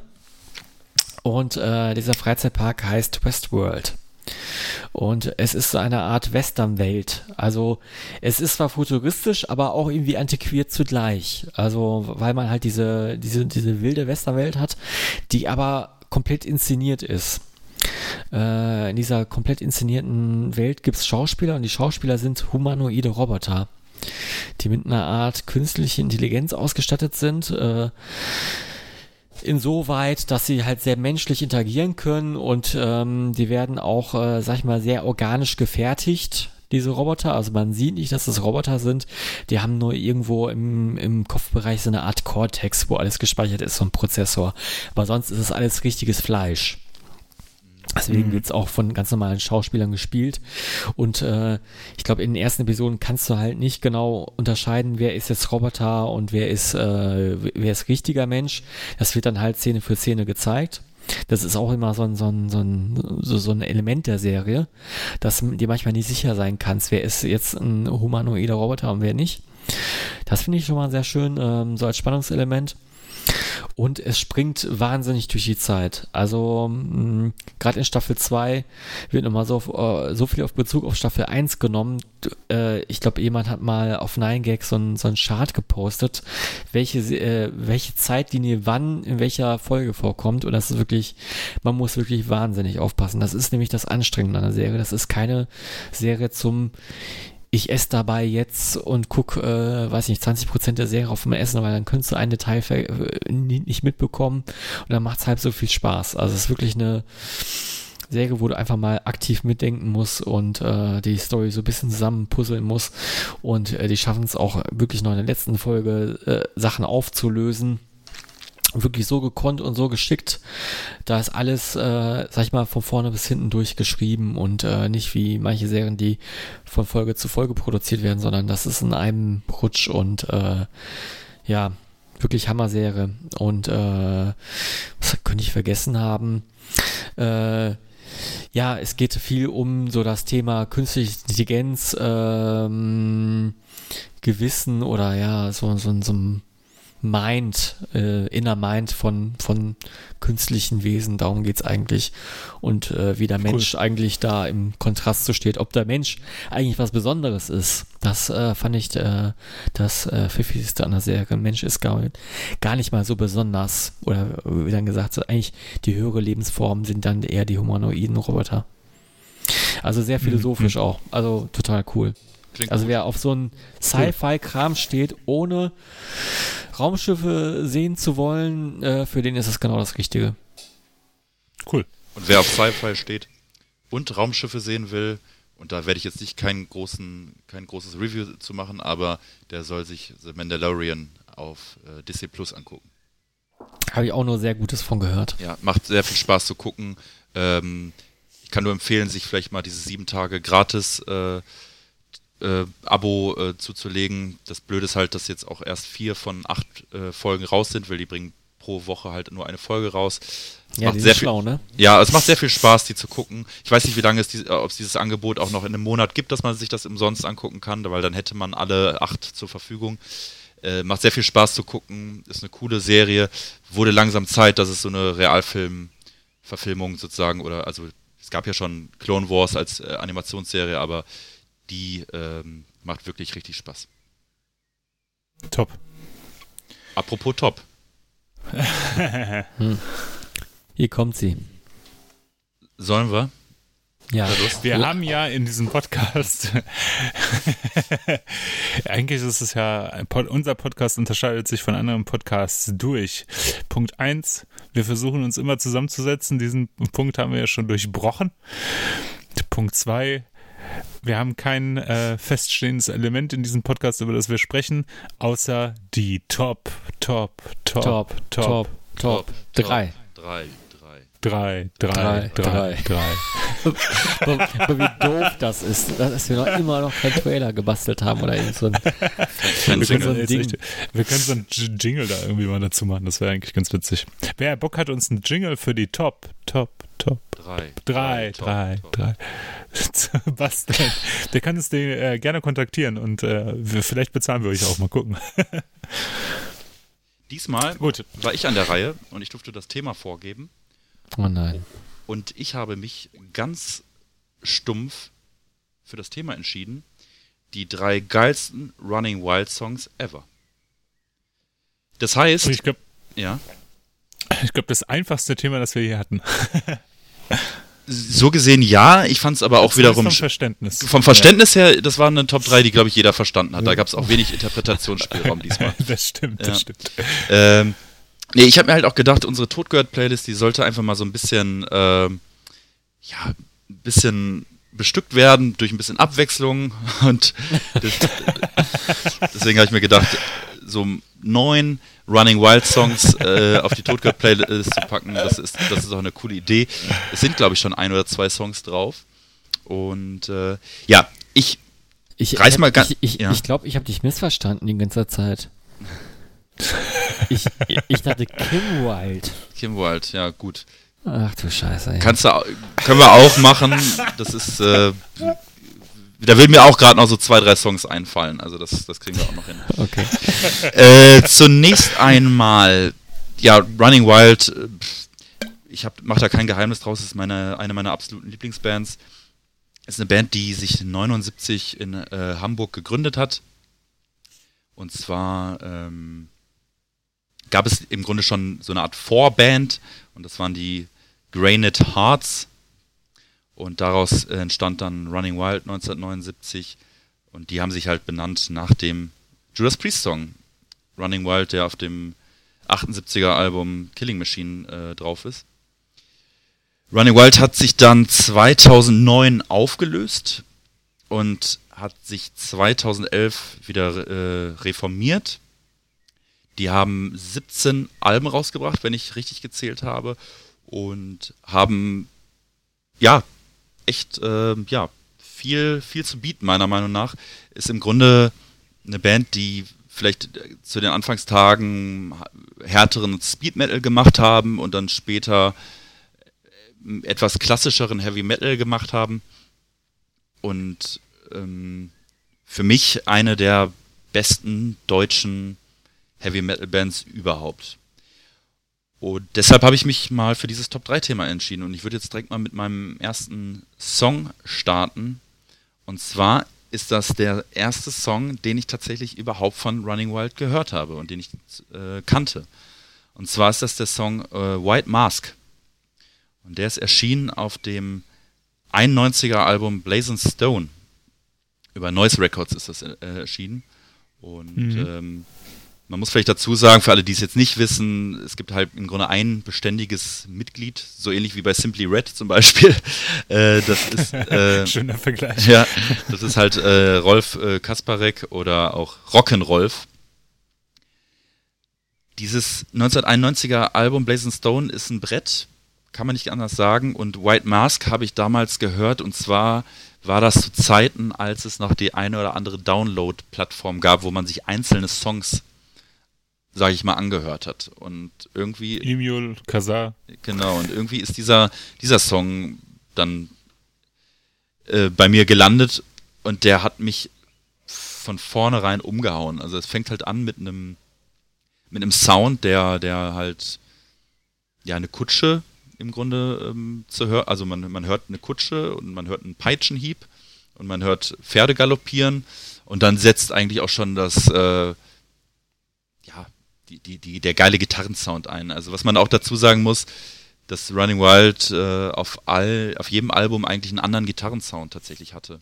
Das finde ich sehr interessant und immer gut. Ich finde auch, ich bin ja selbst kein, Naja. ich bin ja selbst kein Gitarrist, aber ich, ich, ich halte Rock'n'Roll für einen unfassbar guten Gitarristen in Sachen äh, ja, Riffs. Also der packt, hat immer wieder geile Riffs irgendwie auf Lager. Und das über, über jetzt ja, Jahrzehnte. Und White Mask hat mich von Anfang an umgehauen. Inhaltlich geht es da so ein bisschen, ich weiß auch nicht, ob das jetzt einen äh, historischen Bezug hat. Ich kenne mich da jetzt nicht so aus, da, das wäre jetzt gefährliches Halbwissen, aber inhaltlich geht es im Grunde, ja, wird im Grunde diese Kutschfahrt äh, beschrieben, wo ein Baron, also ein Adliger, ähm, irgendwo hinfahren möchte, aber die ganze Zeit eigentlich Angst hat, dass er von den Weißmasken oder von der Weißmaske überfallen wird. Und die Weißmaske ist in dem Fall so ein, so ein Pendant zu, zu Robin Hood, der äh, die, die Reichen bestiehlt, um, um, um die Armen äh, damit äh, zu versorgen, sozusagen.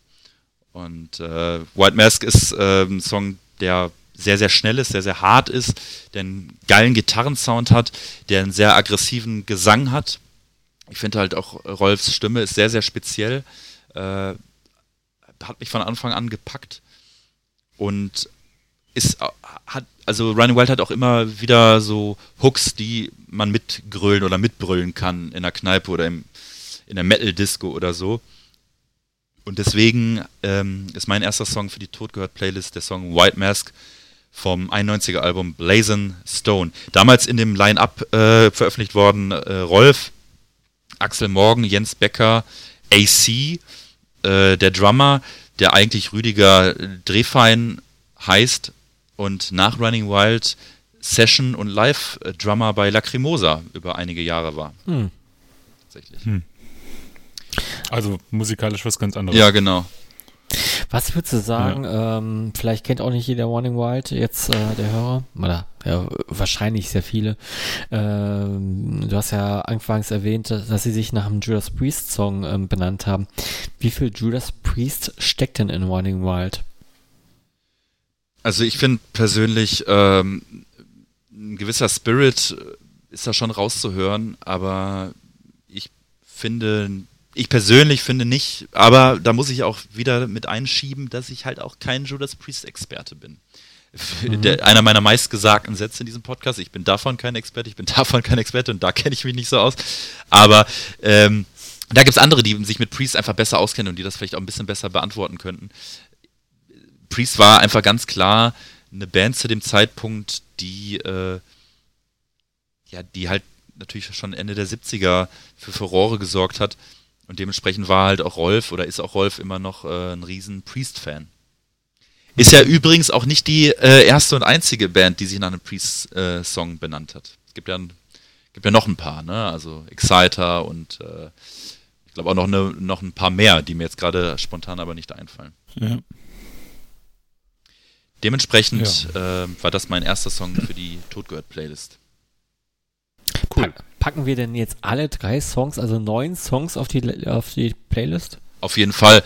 Äh, weil ich meine, äh, im Endeffekt, äh, es gibt ein paar Interpreten, die jetzt schon doppelt vertreten sind und wenn sich einer diese Play äh, Playlist anhört, wenn er jetzt gezielt einfach nur die Songs hören will, die wir so ansprechen, dann wird er sich die Playlist angucken, wird den Song raussuchen, wird den Song anmachen, wenn, wenn er das nicht schon auf anderem Wege sucht. Wenn, aber wenn aber, ich jetzt so aber, aber, die, die, ja, aber ich glaube, wenn man sich die Playlist einfach mal komplett anhört, dann hört man sich die im Idealfall, und das haben wir, glaube ich, auch schon mehrfach ähm, empfohlen, im Shuffle-Modus an. Mhm. ja, definitiv. So Ja, oder auch so. sagen. Also auch ohne neuen Running Wild Songs äh, würde ich sagen, dass es im Shuffle-Modus am meisten Spaß macht, weil es macht auch jetzt irgendwie keinen Sinn, die jetzt äh, chronologisch zu hören, weil wir da jetzt nicht irgendeine weil, weil damit jetzt nicht irgendeine Geschichte des Podcasts rekonstruiert wird oder so. Man kann anhand der Songs nicht, jetzt nicht raushören, ah, da waren die in der Phase und dann waren die in der Phase. man, könnte das schon, aber ist ja auch, muss man ja nicht. Ja. Ne? Also wenn man Bock hat, das irgendwie zeitgleich zu hören, zu sagen, okay, man hört das jetzt zu der Folge, dann kann man das machen. Und wenn nicht, dann halt nicht, ist ja auch egal. Ja. Ja. Ja, cool. Blazing Stone von 91, sagtest du, ne? Ja. Ähm, ich habe ja auch eine Riesenaffinität zu Running Wild und auch eine kleine Historie mit der Band vielleicht. Ähm, und zwar hat äh, die Band, in der ich spiele, ein Cobra eine Zeit lang ähm, einen Song vom ersten Album Victim of State's Power gecovert. Und ähm, was, glaube ich, das coolste Erlebnis war, was ich in Bezug auf diesen Song habe, ist, äh, dass wir uns einmal mit äh, dem Gerald, äh, ehemals aka Preacher, ähm, zusammen die Bühne geteilt haben und äh, wir den Song gemeinsam gecovert haben mit Ein Cobra. Ja, das mega. war echt richtig cool. Mega geil. Ja, also es kam dadurch zustande, dass wir tatsächlich einfach Gerald angeschrieben haben, beziehungsweise er uns, wenn ich mich richtig erinnere, äh, unter einem YouTube-Kommentar oder sowas, unter einem Live-Video, wo wir den Song gecovert haben und gesagt hat, hör, hör mal, ähm, dann haben wir den angeschrieben, meinten, ja, hey, äh, hast du nicht mal Bock, den mit uns zu spielen? Und dann sagte er, ja, können wir machen. Und dann kam es zu einem Festival, wo wir spielen sollten und da haben wir äh, einfach mit Gerald gesagt, okay, wir spielen den Song jetzt. Und dann hat er Gitarre gespielt, ich habe gesungen und die Rest der Band hat mitgespielt. Das war richtig cool. Das war äh, sehr witzig. Auch irgendwie äh, total bizarrer Moment, dann in dem Moment äh, mit so einer Legende, die damals von 83 bis äh, 85 bei, nee, gleich von 82 bis 85, glaube ich, hat er bei Running Wild gespielt. Ähm, auf der Bühne zu stehen und äh, diesen Song zu covern. Auch eine witzige kleine Nebengeschichte, der heißt nicht nur Preacher, er ist sogar Preacher, er ist Pfarrer. Ja, das ist das Geile. äh. Und äh, Fun Ja. Fact, was ich nur kurz einschieben will, äh, wir haben ja mit euch mal zusammen, äh, also Eraser und ein Cobra haben ja mal mit Powerwolf äh, oder als Support für Powerwolf äh, Ja, gespielt. Und da habt ihr vor uns gespielt und ihr habt praktisch den ersten Song des ersten Albums äh, gecovert. Und wir haben dann zufälligerweise den zweiten Song des ersten Albums, nämlich äh, Black Demon, gecovert. Das stimmt, richtig. Ja. Ähm, Ich- ich würde äh, den ich Song lese gerade- Ja, äh, Ja. kleiner Fun-Fact, den ich noch äh, kurz einstreuen möchte, äh, weil weil es gerade so gut passt. Der Preacher, der Gerald, ähm, hat auf dem Wacken Open Air mal einen Gottesdienst gehalten. Ja, passt doch. Ja. Ja, der hat auch schon mal so einen Metal-Gottesdienst gehalten. Ich habe mal Videos gesehen. Ach Ist ein sympathisches Kerlchen, ein netter Typ. Ähm, ich habe danach leider nicht mehr so viel Kontakt mit ihm gehabt. Das war auch äh, witzig, einfach mal mit so einer Legende zusammen so zu sitzen und sich dann mit ihm die Bühne zu teilen irgendwie. Ne? Mega. Ähm, ich würde den Song Victim of Slate's Power aber gar nicht auf die Liste packen. Ich wollte jetzt nur kurz eine persönliche Geschichte äh, zu meinem Bezug zu Running Wild erzählen. Ich bin ein Riesenfan von den ersten, ersten Alben äh, der Band, äh, weil ich finde, das ist, äh, da klangen die noch sehr anders zu dem, was sie später gemacht haben, was sehr verspielt und melodisch war. Am Anfang waren sie tatsächlich sehr ruppiger Heavy Metal, hatten ja auch so ein ganz anderes Image irgendwie mit so böse und ein bisschen wie Venom, so in die Richtung, ne?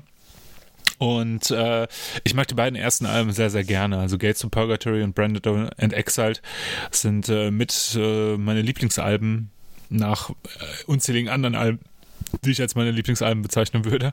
Aber ähm, irgendwie habe ich die eine Zeit lang sehr viel gehört und vor allem das Gates to Purgatory Album habe ich eine Zeit lang sogar viel gelernt auf Gitarre. Es hat mir sehr viel gezeigt, wie man guten, stumpfen Heavy Metal spielt.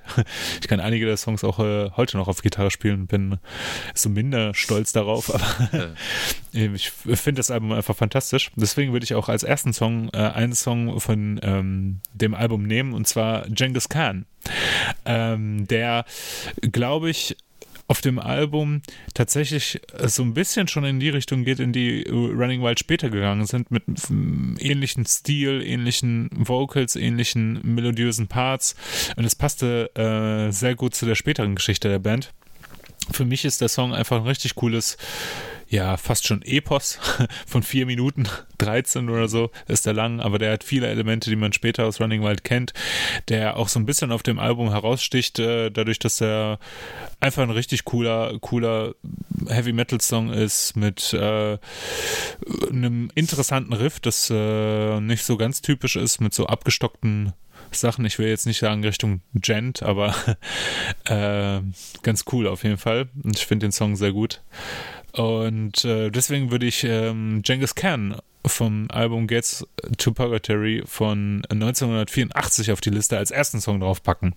Sehr geil. Als repräsentativ, repräsentativer Song des Albums. Obwohl ich eigentlich finde, dass jeder Song auf diese, äh, von, von dem Album auf die Liste könnte. Also egal ob Victim of States Power, Bla- Black Demon, Preacher, Soldiers of Hell, Adrian SOS, Prisoners of Our Time oder Diabolic Force, die sind alles Hits für mich. Mega, mega Hit, mega Hit-Album. Auf jeden Fall. Ja, Ja. dann fahre ich mal fort mit ähm, meiner ersten Top. Ähm, ich war von dem Thema ein bisschen, ja, äh, leicht äh, erschrocken, weil ich gar nicht mal ein großer Running Wild Fan bin.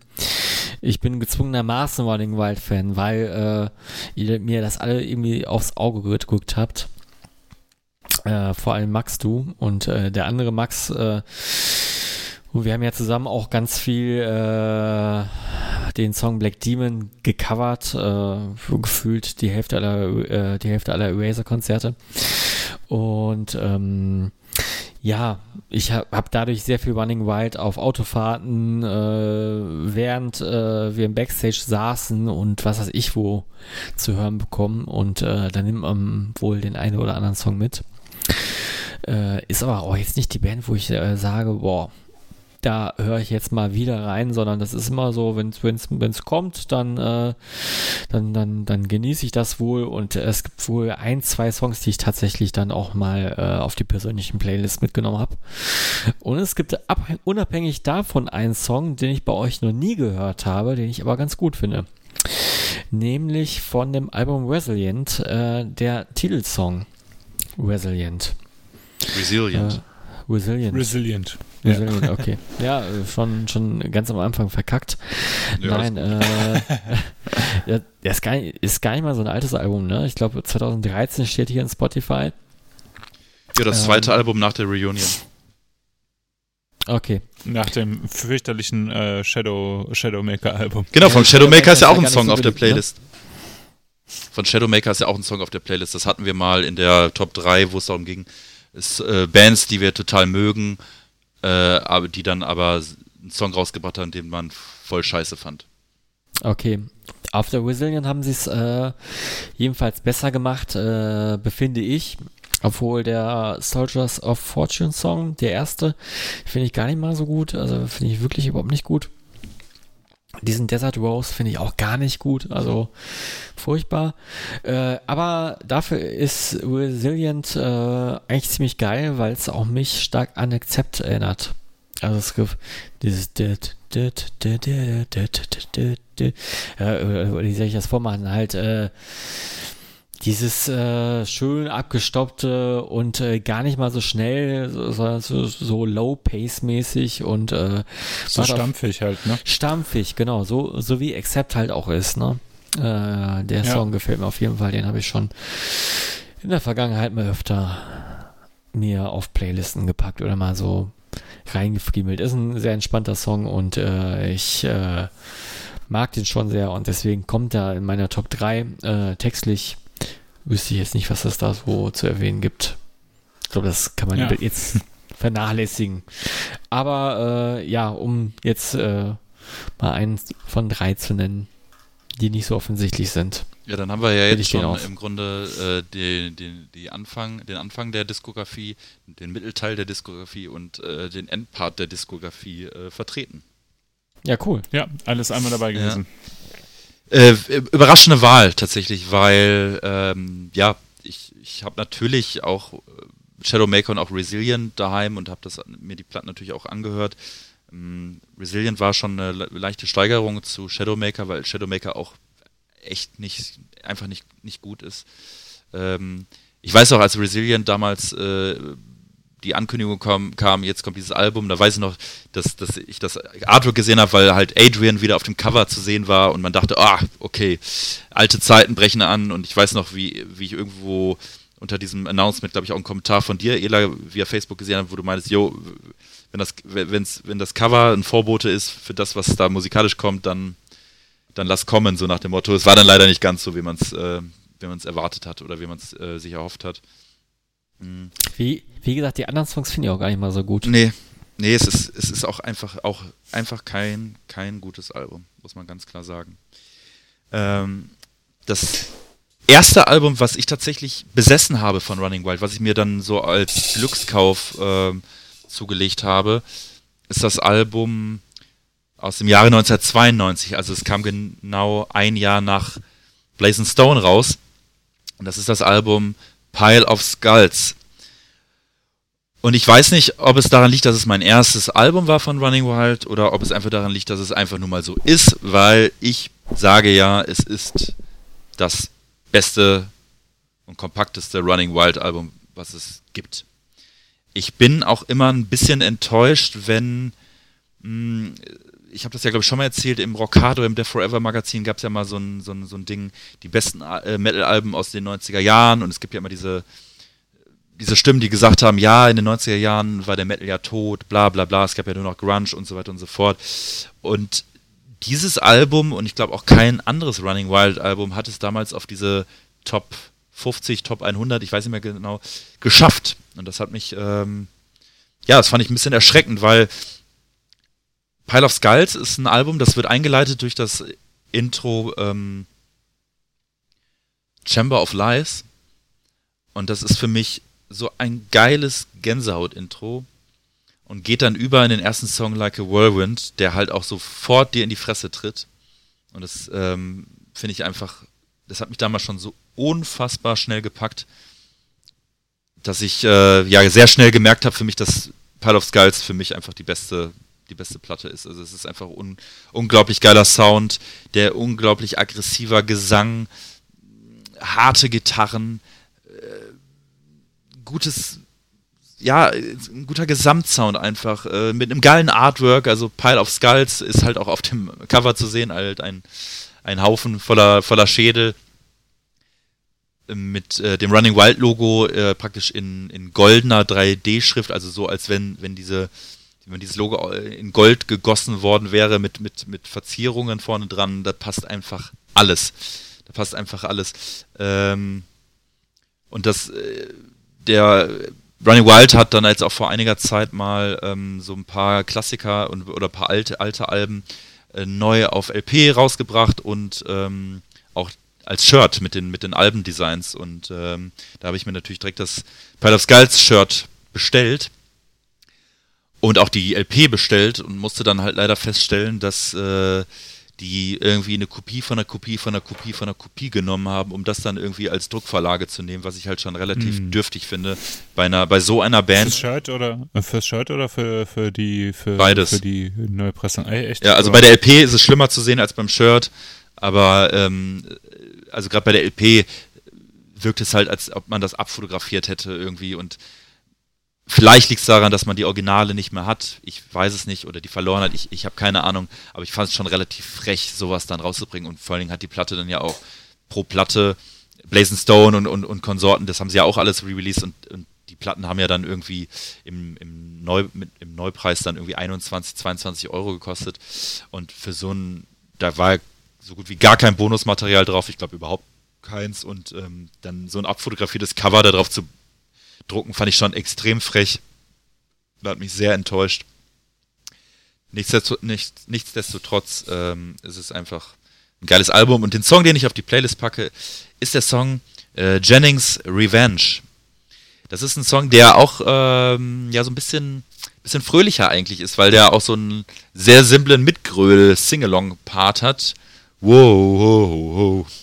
Aber hat mich irgendwie gepackt. Ich weiß halt auch noch, wie ich mal von Stockholm nach äh, Helsinki mit der Fähre gefahren bin und da war ich so, ich denke mal so 16, 17 ähm, und ich weiß noch, dass ich auf dieser Fähre äh, auf Deck saß und das äh, damals auch in Dauerschleife gehört habe und äh, gerade bei dem Song, das ist, weil Running Wild wird ja immer nachgesagt, das ist eine Piratenband und die machen Piratenmetal.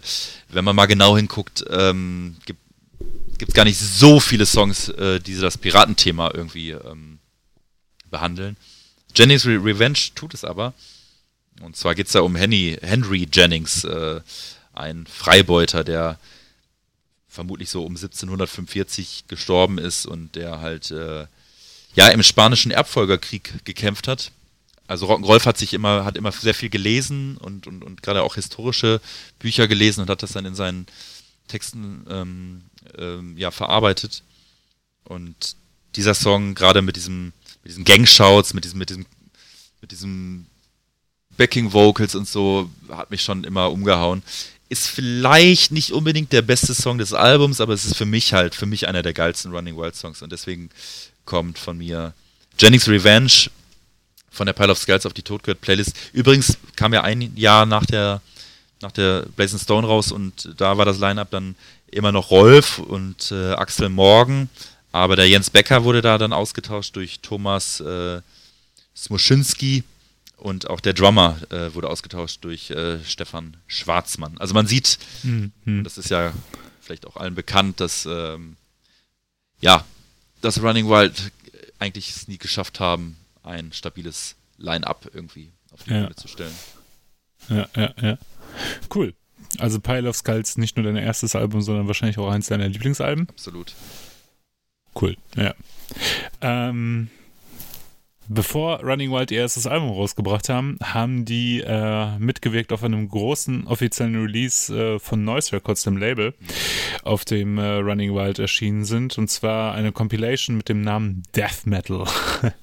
und ich glaube, eine Compilation, die Death Metal heißt, 1984 äh, rauszubringen und Bands wie Running Wild, Halloween drauf zu haben, ist schon irgendwie ähm, ja, ungewohnt. Auch äh, eine interessante Geschichte zu dieser, zu dieser LP. Das Cover ist ja sehr blutig. Also man sieht so ein Zombie, der ein Metalhead irgendwie auffrisst, die Gedärme auffrisst und im Hintergrund hängen noch mehr Metalheads an so äh, Haken oder sind aufgehängt oder sowas. Das gibt es ja auch in zensierter Variante, wo nur Death Metal draufsteht. Und äh, was dieser Titel aber doch schon hingibt, ist, dass äh, Damals Running Wild äh, als eine richtig evil Band, so ein bisschen wie Venom galten oder golden. Und äh, ich finde, da drauf ist ein Song von, von, von dieser Band Running Wild, da sind zwei Songs drauf. Einmal Bones to Ashes, was auch ein fantastischer Song ist, mit einem super coolen Refrain. Aber ein Song, den ich, äh, den ich schon sehr früh geschrieben haben, ist äh, Iron Heads, der später auch auf dem Masquerade-Album nochmal neu erschienen ist. Da haben sie nochmal neu aufgenommen.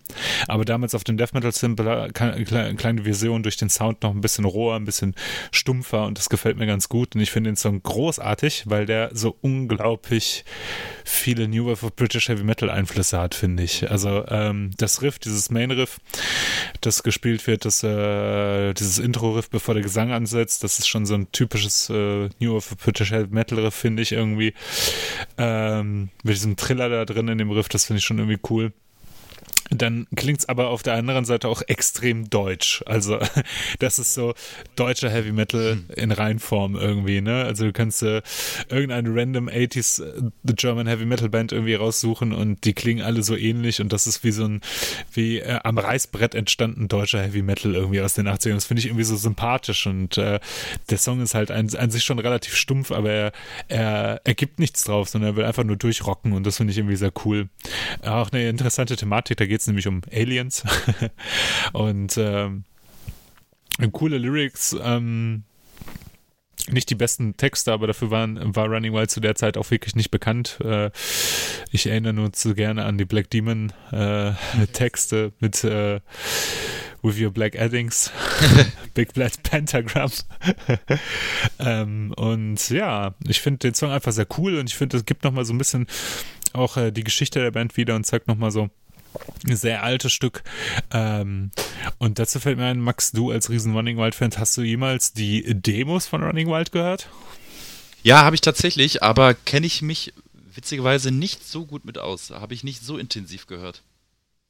Also auf dieser ersten Demo Rock from Hell ja. von 1981 äh, da sind äh, drei Songs drauf und zwar Hollow the Hell, äh, Warchild. Hollow the Hell ist eher, ist eher ein Intro. Äh, Warchild und äh, ein Song, den ich hier super finde, den, wo ich das so schade finde, dass die Band den nie äh, nochmal aufgenommen hat und zwar King of Midnight Fire. Der ist so cool. Der, ich bin mir nicht mal ganz sicher, ob äh, Rolf da überhaupt singt. Das weiß ich gar nicht so genau, weil äh, das klingt so richtig nach einem kleinen Jungen, der einfach singt. Also nicht nach einem kleinen Jungen, aber irgendein so ein Teenie, der da halt singt. Ne? Ja. Und äh, das ist so ein super cooler Song. Und da haben die auch schon, da haben die so auf einer Gitarre so ein Flanger, glaube ich, oder sowas. Das klingt so abgefahren, was die damals halt rumexperimentiert haben. Und das ist ein richtig cooler, rockiger Song. Den hätte ich gerne auf die Playlist gepackt, aber leider gibt es davon keine gute Aufnahme. Mhm. Weil äh, ich habe so eine Bootleg Compilation CD, glaube ich, wo der mit drauf ist. Und als ich den das erste Mal gehört habe, bin ich so richtig baff umgefallen. Dachte, ey, was ist das denn bitte für ein geiler Song? Warum haben die den nie nochmal aufgenommen und so? Und als Alternative dafür habe ich halt äh, Iron Hats draufgepackt. Sehr cool. Ich habe, ähm, ich, ich bin mal mit Matze hier, mit deinem Bandkollegen von Ein Cobra ähm, im Auto gefahren und dann hatte der einen Live-Bootleg von äh, Running Wild laufen, den ich auch, das ich auch nicht kannte bis dato. Und irgendwann macht äh, Rock'n'Rolf die Ansage, wir reißen euch die Ärsche auf und bringen das Wasser in selbigen zu kochen, zum Kochen. ja, das ist großartig, ja. ne? Ich glaube, das war auf, äh, ich weiß gar nicht, wer das veranstaltet hat, Metalhammer oder äh, äh, Rockat oder so, dieses, dieses Konzert, wo die gespielt haben. Und da ist auch so eine geile Ansage am Anfang von einem Redakteur. Ich kann die leider nicht mehr reproduzi äh, reproduzieren, aber die ist irgendwie so von wegen, ey, habt ihr Bock ja. auf die härteste, schwärzeste, ja, ja. Heavy Metal Band Deutschlands oder sowas? Ich würde das gerne nochmal hören. Ich habe heute, heute noch danach gesucht, irgendwie, ob ich diese Aufnahme irgendwie finde, weil ich war ganz fest davon überzeugt, dass es vor, von diesem Live in Bochum Auftritt von 1985, den man auch komplett auf YouTube mhm. sehen kann, der auch super cool Mega ist. gut. Kann ich nur empfehlen. Total, total der coole, sympathische Auftritt, ja. finde ich irgendwie. Auch mit so einer total abgefahrenen, komischen Bühnenaufbau, äh, die die ja irgendwie haben. Ey, ich würde ich würd, würd alles dafür geben, um bei diesem Konzert, um das nochmal so mit. Ey, yo, das ist einfach so geil, ja. ne? Großartig. Was das auch für eine Zeit gewesen muss, sein muss ja. für die Band, so, weißt du? Also total irre.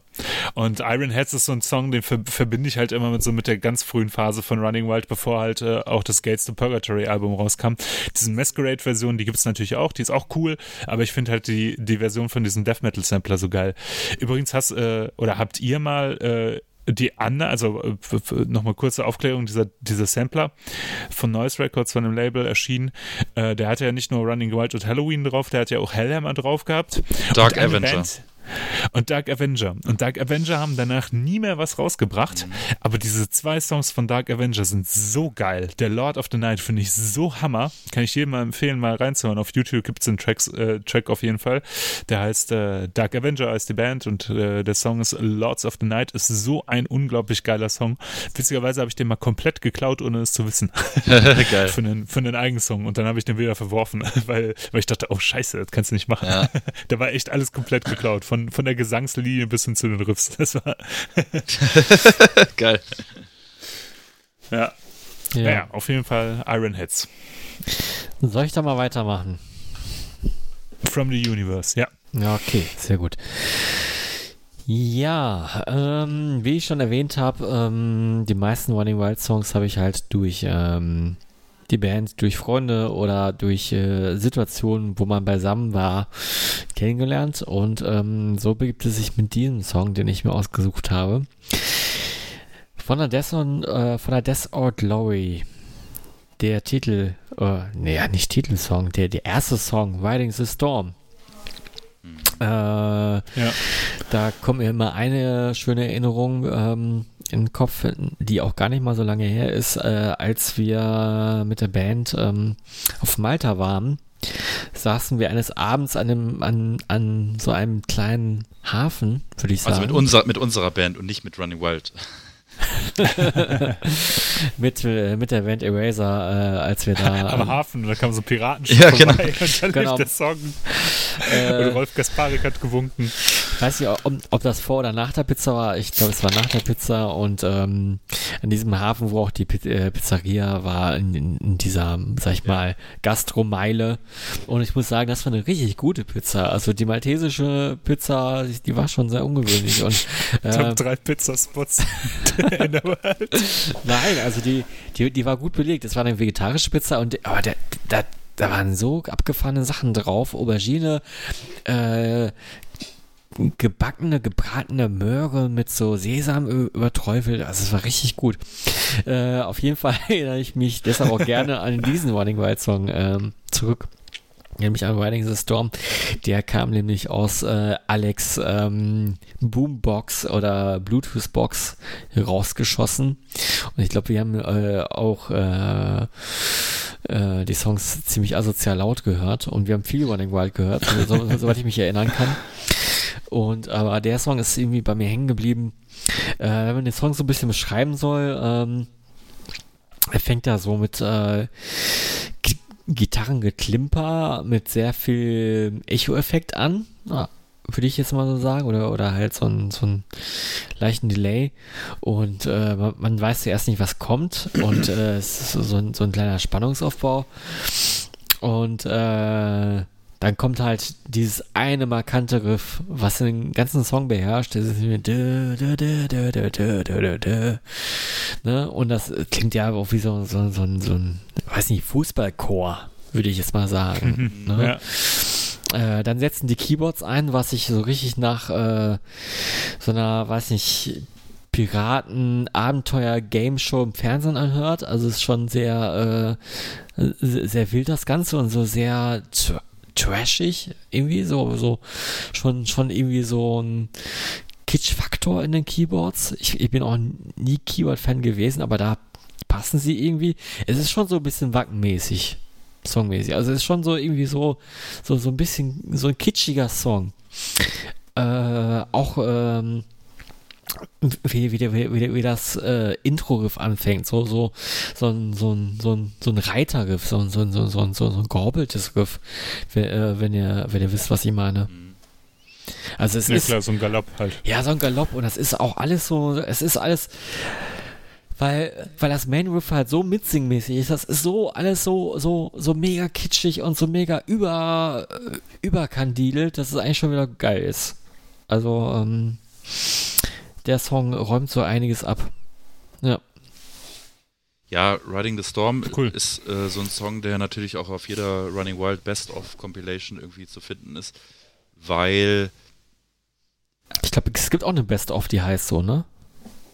Mm, ja, ich glaube ja. Das Ding ist, dass äh, ja, es ist halt ein übermarkantes Riff und ähm, ja, es ist, ist ein geiler Song, aber Death or Glory ist halt nie so ein Album gewesen, was für mich so einen hohen Stellenwert hatte, wie es für viele andere äh, hatte. Aber der Song äh, ist, ist natürlich groß. Ja, ja, und das ist einfach, ich finde, der Song hört sich total nach Kirmes an, auch irgendwie. Das ist so. Da, Kirmes im Kopf. Da, da, passiert zu viel. Aber der ist gut dabei, ne? Also, es ist, es, es ist nicht zu viel, also so, so viel, dass es mir nerven würde. Ich habe ich hab mir teilweise auch so, so, so beim Radfahren irgendwie fünfmal nacheinander angehört, weil ich ihn so geil fand. Also, so Witzig, ein, ja. so ein, so ein Motivation-Song. Ich finde aber, ähm, da muss ich echt eine Latte vom Zaun brechen. Ich finde, Death for Glory ist wirklich eins äh, der, der wichtigsten Alben, so finde ich. Also Death for Glory, Port Royal, das sind so von den späteren Alben schon eher die Alben. Also ich finde zum Beispiel Under Jolly Roger kann ich nicht mehr hören. Das habe ich wirklich tot gehört. Mhm. Äh, aber halt äh, Port Royal oder, oder äh, Death for Glory kann ich mir heutzutage immer noch ganz gut geben. Was heißt ganz gut, finde ich immer noch geil. Ähm, eher so bei mir fängt halt so an, ab der Blazing Zone, dass es wieder abschwächt bei mir. Finde ich ganz interessant, dass du, Max, zum Beispiel das ganz anders erlebt hast, ne? Ja, ich habe auch immer an mir selber gezweifelt, weil ich irgendwie alle Leute immer gesehen habe mit Death or Glory Patches, äh, weil das irgendwie von allen Alben ähm, ja, gefühlt der einzige offizielle Patch war, der rauskam, gefühlt. Und äh, ich habe immer gedacht, okay, Death or Glory. Also klar, es ist ein unfassbar gutes Album, definitiv. Äh, aber es war, es ist nicht eins meiner Top 3 Alben irgendwie so gewesen. Mhm. Okay. Äh, dazu muss ich denn, sagen, äh, ja? äh, da, äh, dazu muss ich noch sagen, äh, das hat Glory hat ein unfassbar bescheuertes Cover. Also das äh, Echt? Artwork. Findest du das bescheuert? Ja, äh, Death or Glory, ja. Äh, wie, wie, ich beschreibe es mal kurz. Auf, äh, es hat erstmal so, so einen dicken Rahmen, was, was ja irgendwie ganz gut zur äh, Schriftart passt, zu, diesem- zu diesem Running Wild Schriftzug. So, so einen goldgelben Rahmen. Und da zwei sind nochmal zwei Bilder eingefügt. Und äh, unter dem einen Bild äh, sieht man das, unter dem anderen Bild sieht man Glory. Und das eine Bild ist sehr farbenfroh und man sieht, äh, weiß ich, so einen, so einen reichen Typen mit einer Perücke, der aus der Schatztruhe irgendwie eine Perlenkette hebt. Und in einem anderen Bild ist dann irgendwie so ein, weiß nicht, ich kann es nicht beschreiben, Typ in einem Kerker oder Typ in einem Lichtstrahl oder irgendwie so ein, so ein, so ein halt irgendwie so ein, ich will jetzt nicht sagen ärmlich aussehender Typ, aber schon so mit zerrissenem Hemd. Aber beide Zeichenstile sind so weit voneinander entfernt, das sieht total bescheuert aus. Hä, finde ich gar nicht. Ich finde schon, man sieht, dass das vom gleichen Künstler ist. Ja, vom gleichen Künstler, aber während der rechte Charakter, also die, die, dieser im bläulichen Farbton, sehr äh, nicht so comic-mäßig aussieht, sondern so, sag ich mal, eher, ja, ganz okay gezeichnet, ist, sieht der linke aus wie von einem Tankard-Album. Also. okay, weißt du, was ich ja, meine? gut, also, das ist total. Ja, ja. Irgendwie ja, so. Ja, okay. So, das eine, das eine, also, das rechte Bild davon. Ja, so das, das ulkig. äh, Überglory. Ja, ja. Das, äh, das rechte, das sieht so ernst aus und links halt so, so überspitzt, ne? Ja, also, also ich, keine Ahnung. Also, wer sich das ausgedacht hat. Ja, ich finde das. Artwork schon, schon ganz gut, ehrlich gesagt. Äh, Ich finde es auch nicht schlecht. Ich finde das ganz cool. Ich finde das halt vor allem wegen diesem Rand, finde ich ganz cool. Ja. Es hat alles so was, so sehr oldschooligen Charme irgendwie. Ja, aber Zwei dieses Ge- ulkige, dieses, dieses ulkige hat mich immer schon gestört. Also das muss, das, das musste ich jetzt mal loswerden. Also das war äh, generell Damit hast du die, es jetzt getan. Ja. generell die Artworks, ne, die, die, die sind ja nie, ich glaube, das sind alles Chris Marshall Artworks, oder? Kann das sein? ist viele. Ich habe keine Die haben Ahnung. so einen Stil, ne? Aber der heißt, heißt ja nicht Andy Marshall? Oder Andy Marshall? Ähm, keine nee, Ahnung. auf jeden Fall, äh, ja doch, ich, also das Artwork mag ich schon ganz gerne. Gerade weil da so zwei eingerahmte Bilder innerhalb eines Rahmens sind, das fand ich, die Idee schon, fand ich schon irgendwie cool. Das fällt auf Andy jeden Fall auf. Marshall. Hast du recht, Andy Marshall, sehe ich gerade, ja. Ja, das ist dein Okay. zweiter Song gewesen für die Totgehört Playlist. Mm, Ich komme zu meinem letzten Song. Und es ist wirklich reiner Zufall gewesen, weil ich habe zwar selber dieses Top 3 Thema vorgegeben, aber musste mich da natürlich auch mal in Ruhe hinsetzen und überlegen, okay, was sind jetzt so drei Songs, die ich jetzt rauspicken müsste? Und es ist tatsächlich zufälligerweise so, dass alle drei Songs von 90er Alben oder auf 90er Jahre Alben äh, zu finden sind und die auch noch alle hintereinander erschienen sind. Also ich hatte ja zuerst Blazing Stone, dann Pile of Skulls und äh, mein letzter Song ist auf der Black Hand Inn von 1994 drauf. Und Black Hand Inn von wegen Artwork, das ist glaube ich auch wieder ein Andy Marshall Artwork, wo man halt, äh, ja, das ist, auf dem Artwork sieht man halt irgendwie, das ist wohl in so einer, ja, Piratenkneipe oder so. Äh, Black Hat Inhalt. Black Hand Inn, genau. Und äh, ja, man, man, man sieht halt irgendwie. Ja, es ist irgendwie geil, weil du siehst halt, Rock'n'Rolf ist halt dreimal zu sehen auf diesem Artwork. Und zwar äh, sitzen ein Typ mit einem Piratenhut, ein Typ mit langen Haaren und ein kleiner Junge um einen Tisch. Auf dem Tisch ist so eine Glaskugel und auf dieser Glas, in dieser Glaskugel äh, sieht man die, die Erde. Ähm, man sieht Explosionen auf dieser Erde. Und im Hintergrund sieht man noch einen Piraten, eine Barfrau und noch ein, zwei andere Gestalten, die im Hintergrund stehen. Und der Typ mit dem Piratenhut ist, Hut ist halt Rock'n'Rolf als Pirat. Dann auf der linken Seite ist Rock'n'Rolf so, wie er zu dem Zeitpunkt eigentlich aussah. Und rechts sitzt halt, glaube ich, Rock'n'Rolf als Kind. Und das Artwork finde ich echt, ja, ist schon ziemlich geil. Auch der Schriftzug von, von, von dem Albumtitel Black Hand Inn, das ist schon geil. Und auch halt wieder, Ist auch schön detailliert. Ne? Mega. Also man kann da viel entdecken. ja, ne? liebe ich. Der Ja, Kronleuchter sehr oben. detailliert und, und sehr, sehr gut gezeichnet. Also die, die, äh, die Menschen, die Gesichter sehen sehr, äh, ja, wie, ist das, wie, äh, wie aus einer Serie aus oder wie so, so, so ein, Ja, ist echt. also ist richtig Echt, ernsthaft. ja, das ist richtig, richtig geil. Ähm, ja, ein, ein Album, ja, was, was auch viele, viele Hits hat. Also auch so ein Song wie Soulless, der äh, nach wie vor äh, meistens fester Bestandteil auch im, im, im Repertoire, im Live-Repertoire von, von Running Wild ist. Mm, Oder der, der Titelsong äh, hat auch wieder einen unfassbar guten, guten, guten Sound. Auch, auch so ein Song wie Fight the Fire of Hate. Ja, es ist schon, schon mega gut. Mm, Aber den Song, den ich mir ausgesucht habe für die für die Totgehört-Playlist ist der Song Genesis, The Making and the Fall of Man. Und das Besondere an diesem Song ist, dass der halt 15 Minuten lang ist. Und das ist somit der längste Running Wild Song, der veröffentlicht wurde. Mhm. Und trotz dieser 15 Minuten, ich meine, ich bin eh nicht grundsätzlich ein Fan von Heavy Metal Songs, wenn sie lang sind, aber ich, ich bin auch ein Fan von, von Seventh Son of a Seventh Son beispielsweise, der ja, glaube ich, 13 Minuten geht. Und diese 15 Minuten bei Genesis, die, ähm, die kriegt man gut rum, finde ich. Äh, weil der Sound durchgehend geil ist, weil, weil, weil der nach wie vor trotzdem abwechslungsreich ist, obwohl der irgendwie ein so ein Grundgerüst hat. Hm, inhaltlich geht es um geht's äh, ähm, ja um, um Buch, weil Rolf äh, Kasparek, der hat halt viele historische Bücher gelesen und, und hat, hat, diese Sachen, diese Themen dann in seine Songs einfließen lassen. Aber er hat halt auch äh, ja, äh, es gab auch so ein bisschen Kontroverse, weil er teilweise ja auch so Bücher von so einem Verlag bestellt hat. Ich habe den Namen jetzt gar nicht mehr auf dem Schirm, der so ein bisschen dafür bekannt war, so ein bisschen so in diese mh, hm, äh, Verschwörungstheoretiker-Ecke irgendwie zu gehen. Und äh, es gibt auch Interviews, wo er sich dann dazu äußert und so, und das ist alles immer so ein bisschen hm, halbgar, aber der eine oder andere wollte ihm, glaube ich, auch vorwerfen, dass er da irgendwie irgendwelche rechten Tendenzen hat oder so. Aber es gibt halt auch ein Interview, wo er dann halt auch ähm, sich dagegen positioniert, halt auch schon ein älteres Interview. Und äh, das ist, ähm, ich weiß gar nicht mehr zu welchem Album das war, ich glaube sogar Blazing Storm, ich bin mir nicht mehr ganz sicher.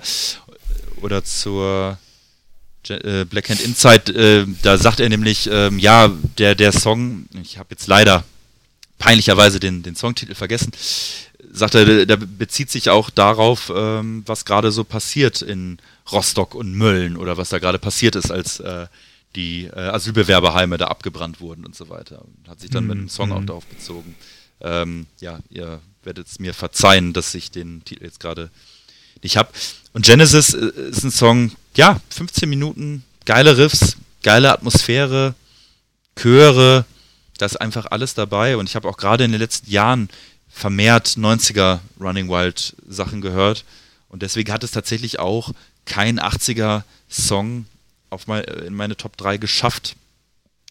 Ähm, nichtsdestotrotz sind auch die 80er Alben ähm, großartig, aber irgendwie, wenn man mich darauf festnageln müsste, würde ich mich für die 90er Phase äh, entscheiden tatsächlich von, von, von Running Wild.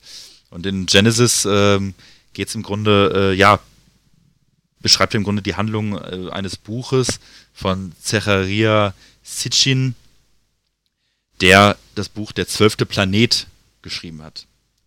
Das war es aber auch mit meinem Wissen dazu, weil ich habe das Buch nicht gelesen und ich, ich kenne auch den, okay. ich kenne auch den, den, den äh, Autoren nicht. Äh, ich habe mir das mal so ein bisschen, ein, zwei Sätze da zu dem durchgelesen. Ähm, ja, ist glaube ich so ein bisschen Sci-Fi-mäßig angehaucht. Und äh, den Song hat er sozusagen als Vorlage für den, äh, den, den, das Buch hat er als Vorlage für den Song Genesis genommen und der kommt mit auf die Playlist. Cool. Jetzt bin ich Dann. überrascht, dass da ähm, kein Song drauf war, von dem ich annahm, dass er drauf ist. Zum Beispiel? Kommt noch. Okay. okay, alles klar. Vielleicht kommt ja äh, ein Song von mir. Äh, ich habe ja gerade schon ein bisschen von meiner Affinität zu den sehr frühen Running Wild äh, erzählt und äh, ich finde so, das zweite Album Branded Exiled ist, es wirkt so ein bisschen wie die Versatzstücke von Gates to Purgatory, so ein bisschen der Rest, der übrig geblieben ist nach den Aufnahmen vom ersten mhm. Debütalbum. Und äh, dementsprechend finde ich das im Gegensatz zum Debüt auch nicht ganz so stark, aber irgendwie ist es äh, innerhalb der letzten Jahre nochmal sehr gewachsen für mich. Also ist immer äh, nochmal ein bisschen Tacken besser geworden. Ich weiß es nicht warum. Äh, und ein Song, der ich finde ganz gut so äh, die Phase, in der sich Running Wild damals befunden haben, äh, beschreibt, ist äh, Fight the Oppression. Ähm, der ist so ein bisschen wirkt er für mich wie so eine Weiterentwicklung von Victim of State's Power, so thematisch irgendwie, irgendwas gegen die Obrigkeit.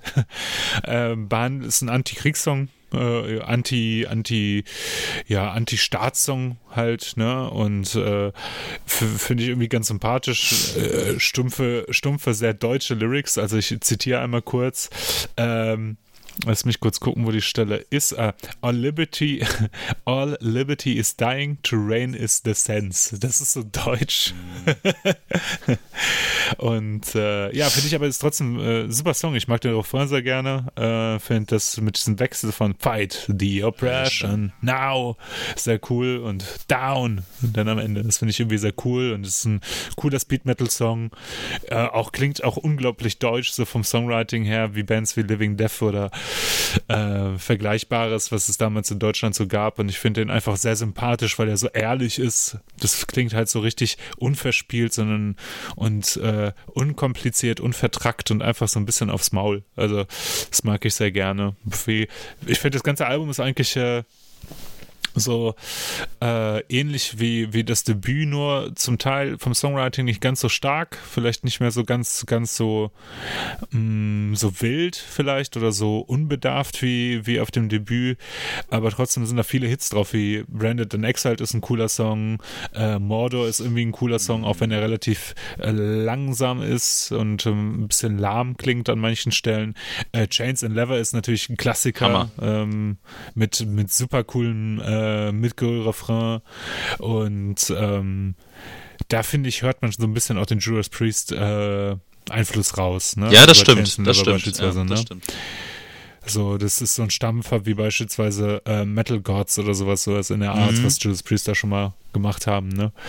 Und äh, finde ich ein cooler Song. Ich mag den sehr gerne. Ich finde, das ist eine Weiterentwicklung zu, zu Victim of State's Power und äh, äh, bringt das Album ganz gut auf den Punkt, finde ich. Deswegen würde ich äh, Fight the Oppression vom Album Branded in Exile von 1985 äh, auf die Todgehört Playlist packen. Nice. Okay. Dann komme ich mit was sehr Offensichtlichen, nämlich mit dem Song Trommelwirbel, Trommelwirbel, Trommelwirbel. Black Demon. Warum? Weil ich ihn schon, äh, ich glaube, mehr als 300 Mal gespielt habe. Also, also inklusive Proben natürlich. Ne? Ähm, Song kann ich äh, in- und auswendig. Auf dem Bass zumindest. Äh, textlich bin ich ja nie durchgestiegen, aber der Text war sowieso irgendwie ein bisschen quatschig. Ne? Also ist äh, äh ja, ich muss sagen, äh, er hat mir ähm, nicht immer Spaß gemacht, weil irgendwie äh, so wie der Bass da gespielt wird, würde ich ihn eigentlich nie spielen oder habe ich ihn nie gespielt.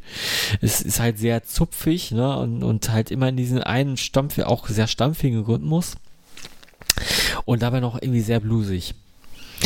Äh, aber irgendwie mit der Zeit habe ich den Song lieb gewonnen und äh, mir, mir wird er auch nie wieder auf, aus dem Kopf gehen. Das ist klar, ne? Das ist irgendwie, ähm, weiß nicht, ob ich einen Song noch öfter gecovert habe. Nee. Hm. Glaube nicht. Nee, auf jeden Fall, äh, da hängen auch natürlich sehr viele Erinnerungen dran. Ich weiß noch, ähm, wie wir in Belgien gespielt haben. Ich weiß nicht mehr wo genau, aber äh, als wir in Belgien gespielt haben, wurde das Song ja total abgefeiert, weil irgendeine belgische Band auch äh, den Song gecovert hat. Die kannten das alle. Witzig. Hm. Und äh, haben mitgesungen. Max, komm, kommst, kommst du auf die, äh, äh, helf mir auf die Sprünge. Weil, weil, weißt du, welche andere belgische Band das gecovert hat? Ach so, ähm, äh, äh, ähm, äh, was mit T. Ähm, hm. Boah, keine Ahnung mehr. Ja, äh, so eine belgische, ja, ja. Ähm, War auf jeden Fall ein Hit ja. dort. Ne? Also, also ja. hat man schon gemerkt, irgendwie durch, durch, durch diesen Bezug dazu konnten die ja mehr anfangen.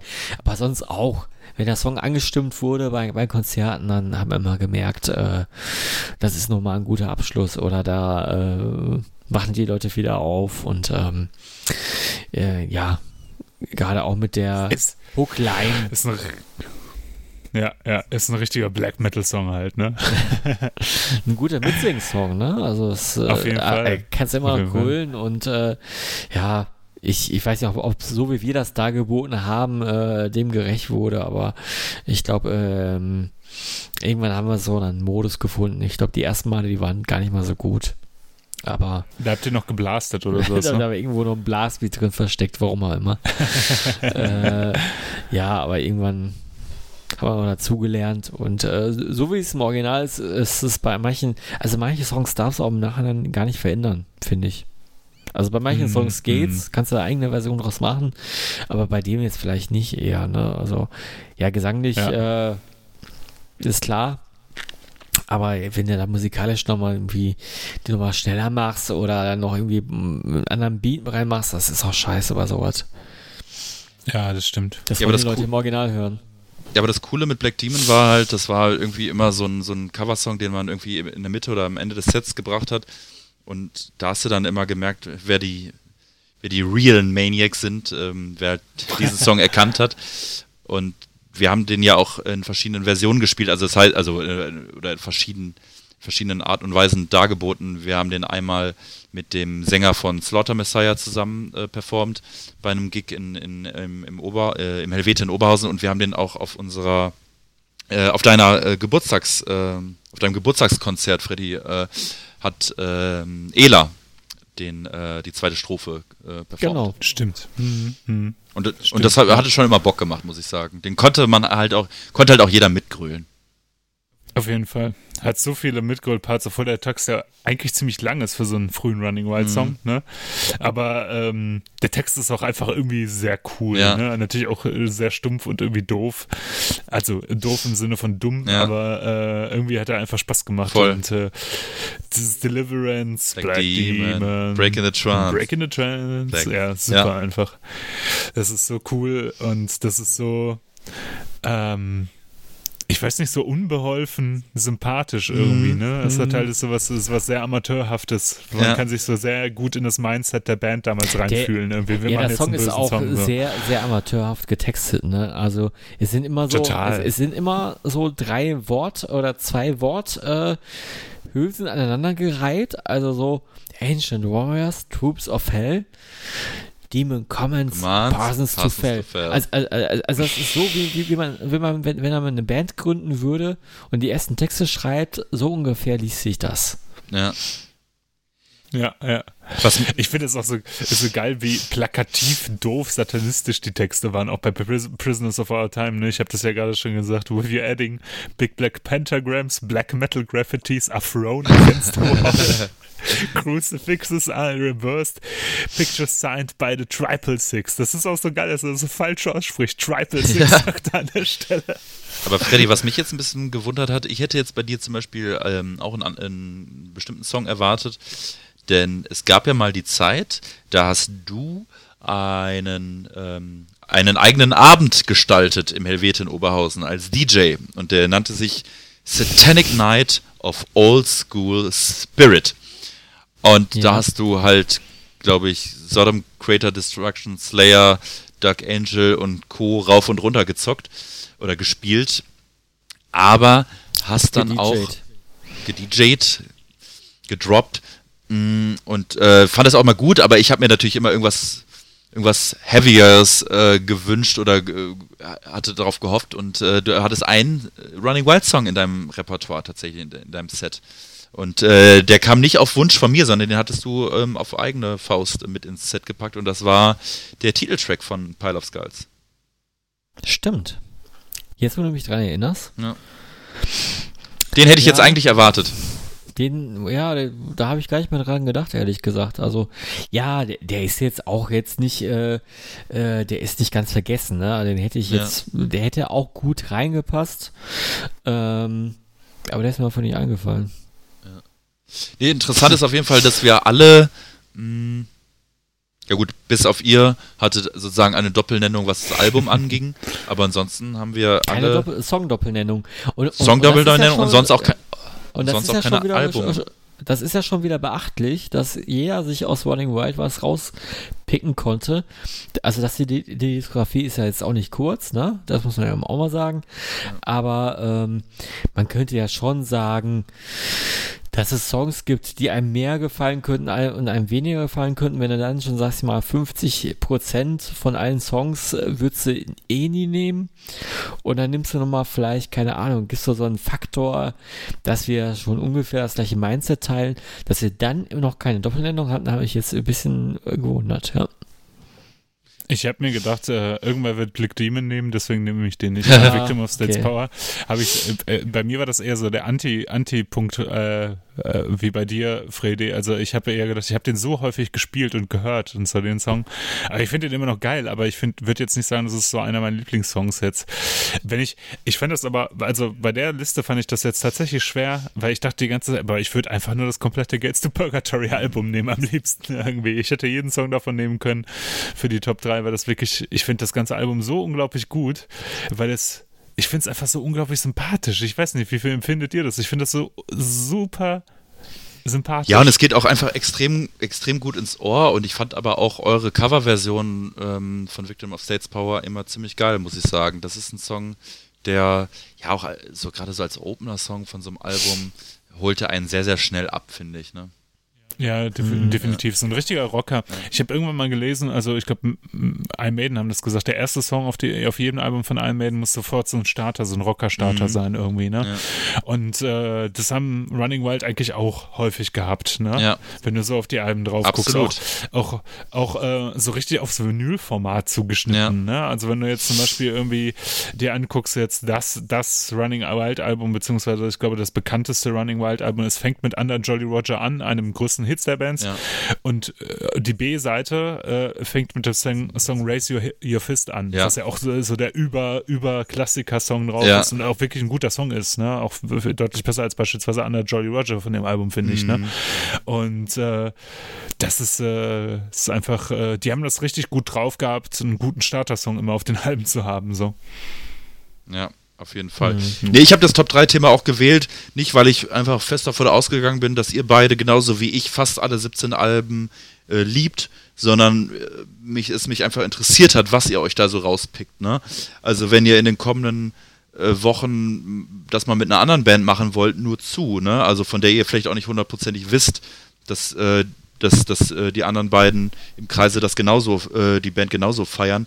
Umso interessanter mhm. wird es ja, was man sich dann da eben so dass man sich da eben so rauspickt.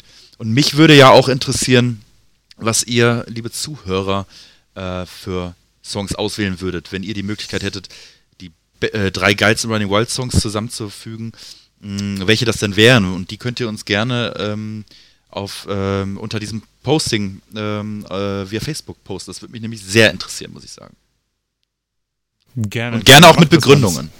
Mhm immer wieder eure Geschichten auch dazu ja. erzählen. Das ist nämlich das Spannendste. Ja. Und dann haben wir einen guten Aufhänger, wie wir die Folgen hier starten. Und wir haben nicht, genau. wir, wir, haben nicht den größten Hit genannt. Ähm, Anna Jolly Roger bei Spotify mit äh, drei Millionen Aufrufen ungefähr. Mhm. Ja, aber es gibt, es gibt schlimmere Songs, die man als größten oder bekanntesten Hit haben kann, finde ich. Aber natürlich ist er tot genudelt für mich. Ähm, viele, ne? Ja, aber ähm, ja, trotzdem. Also vergleich das mal mit dem, mit dem größten Hit von Metallica, das ist Nothing Else Matters, ja. ne? Also ein Song, der eigentlich nicht unüblicher für die Band sein könnte als, als, als, ja. als, als jeder andere Song, ja. so, ne? Und da ist, haben es Running Wild vielleicht ganz gut mit an der Jolly Roger halt. Absolut, absolut. Okay. Ähm, falls ihr euch die ganze Zeit gefragt habt, äh, um welche Playlist es sich die ganze Zeit handelt, von der wir reden, es äh, handelt sich natürlich um die Totgehör-Playlist, äh, Playlist, ähm, Tod Auf. gehört ähm, TOT, ne? Äh, und das könnt ihr in Spotify oben in der Suchfeld eintippen und dann findet ihr eigentlich äh, sofort. Genau. Top. Sehr schön. Äh, Freddy, bring uns doch aus der Folge raus. Bring euch aus der Folge raus. Ja, hoffentlich hat es euch wieder mal äh, auch mit dieser hohen Taktfrequenz Spaß gemacht. Ähm, wir werden die Folge zeitnah releasen. Äh, nicht. Und wir, wir, müssen ja kein Datum nennen. Letztes Mal haben wir da eher ein, ein, ein Datum genannt. Ne? Also kann, kann die Folge kommt am 7.4. um 19.22 Uhr raus. Das schneide ich raus. So, ähm. Nein, auf, auf jeden Fall. Ich hoffe, es hat euch auch dieses Mal wieder gefallen. Äh, kommentiert fleißig, das freut uns nämlich sehr, wenn wir Rückmeldungen bekommen und DMs und was auch immer. Und äh, der Max liest uns die fleißig vor und wir lauschen ihm dann und äh, freuen uns einfach nur. Und äh, an meine beiden Mitstreiter, äh, ja, wünsche ich euch äh, ein ähm, jetzt gerade übliches bleibt gesund und äh, lasst mal wieder was von euch hören. Ja, vielen Dank und bis zum nächsten Mal. Ciao Leute, all die coolen Katzen da draußen. Sehr schön.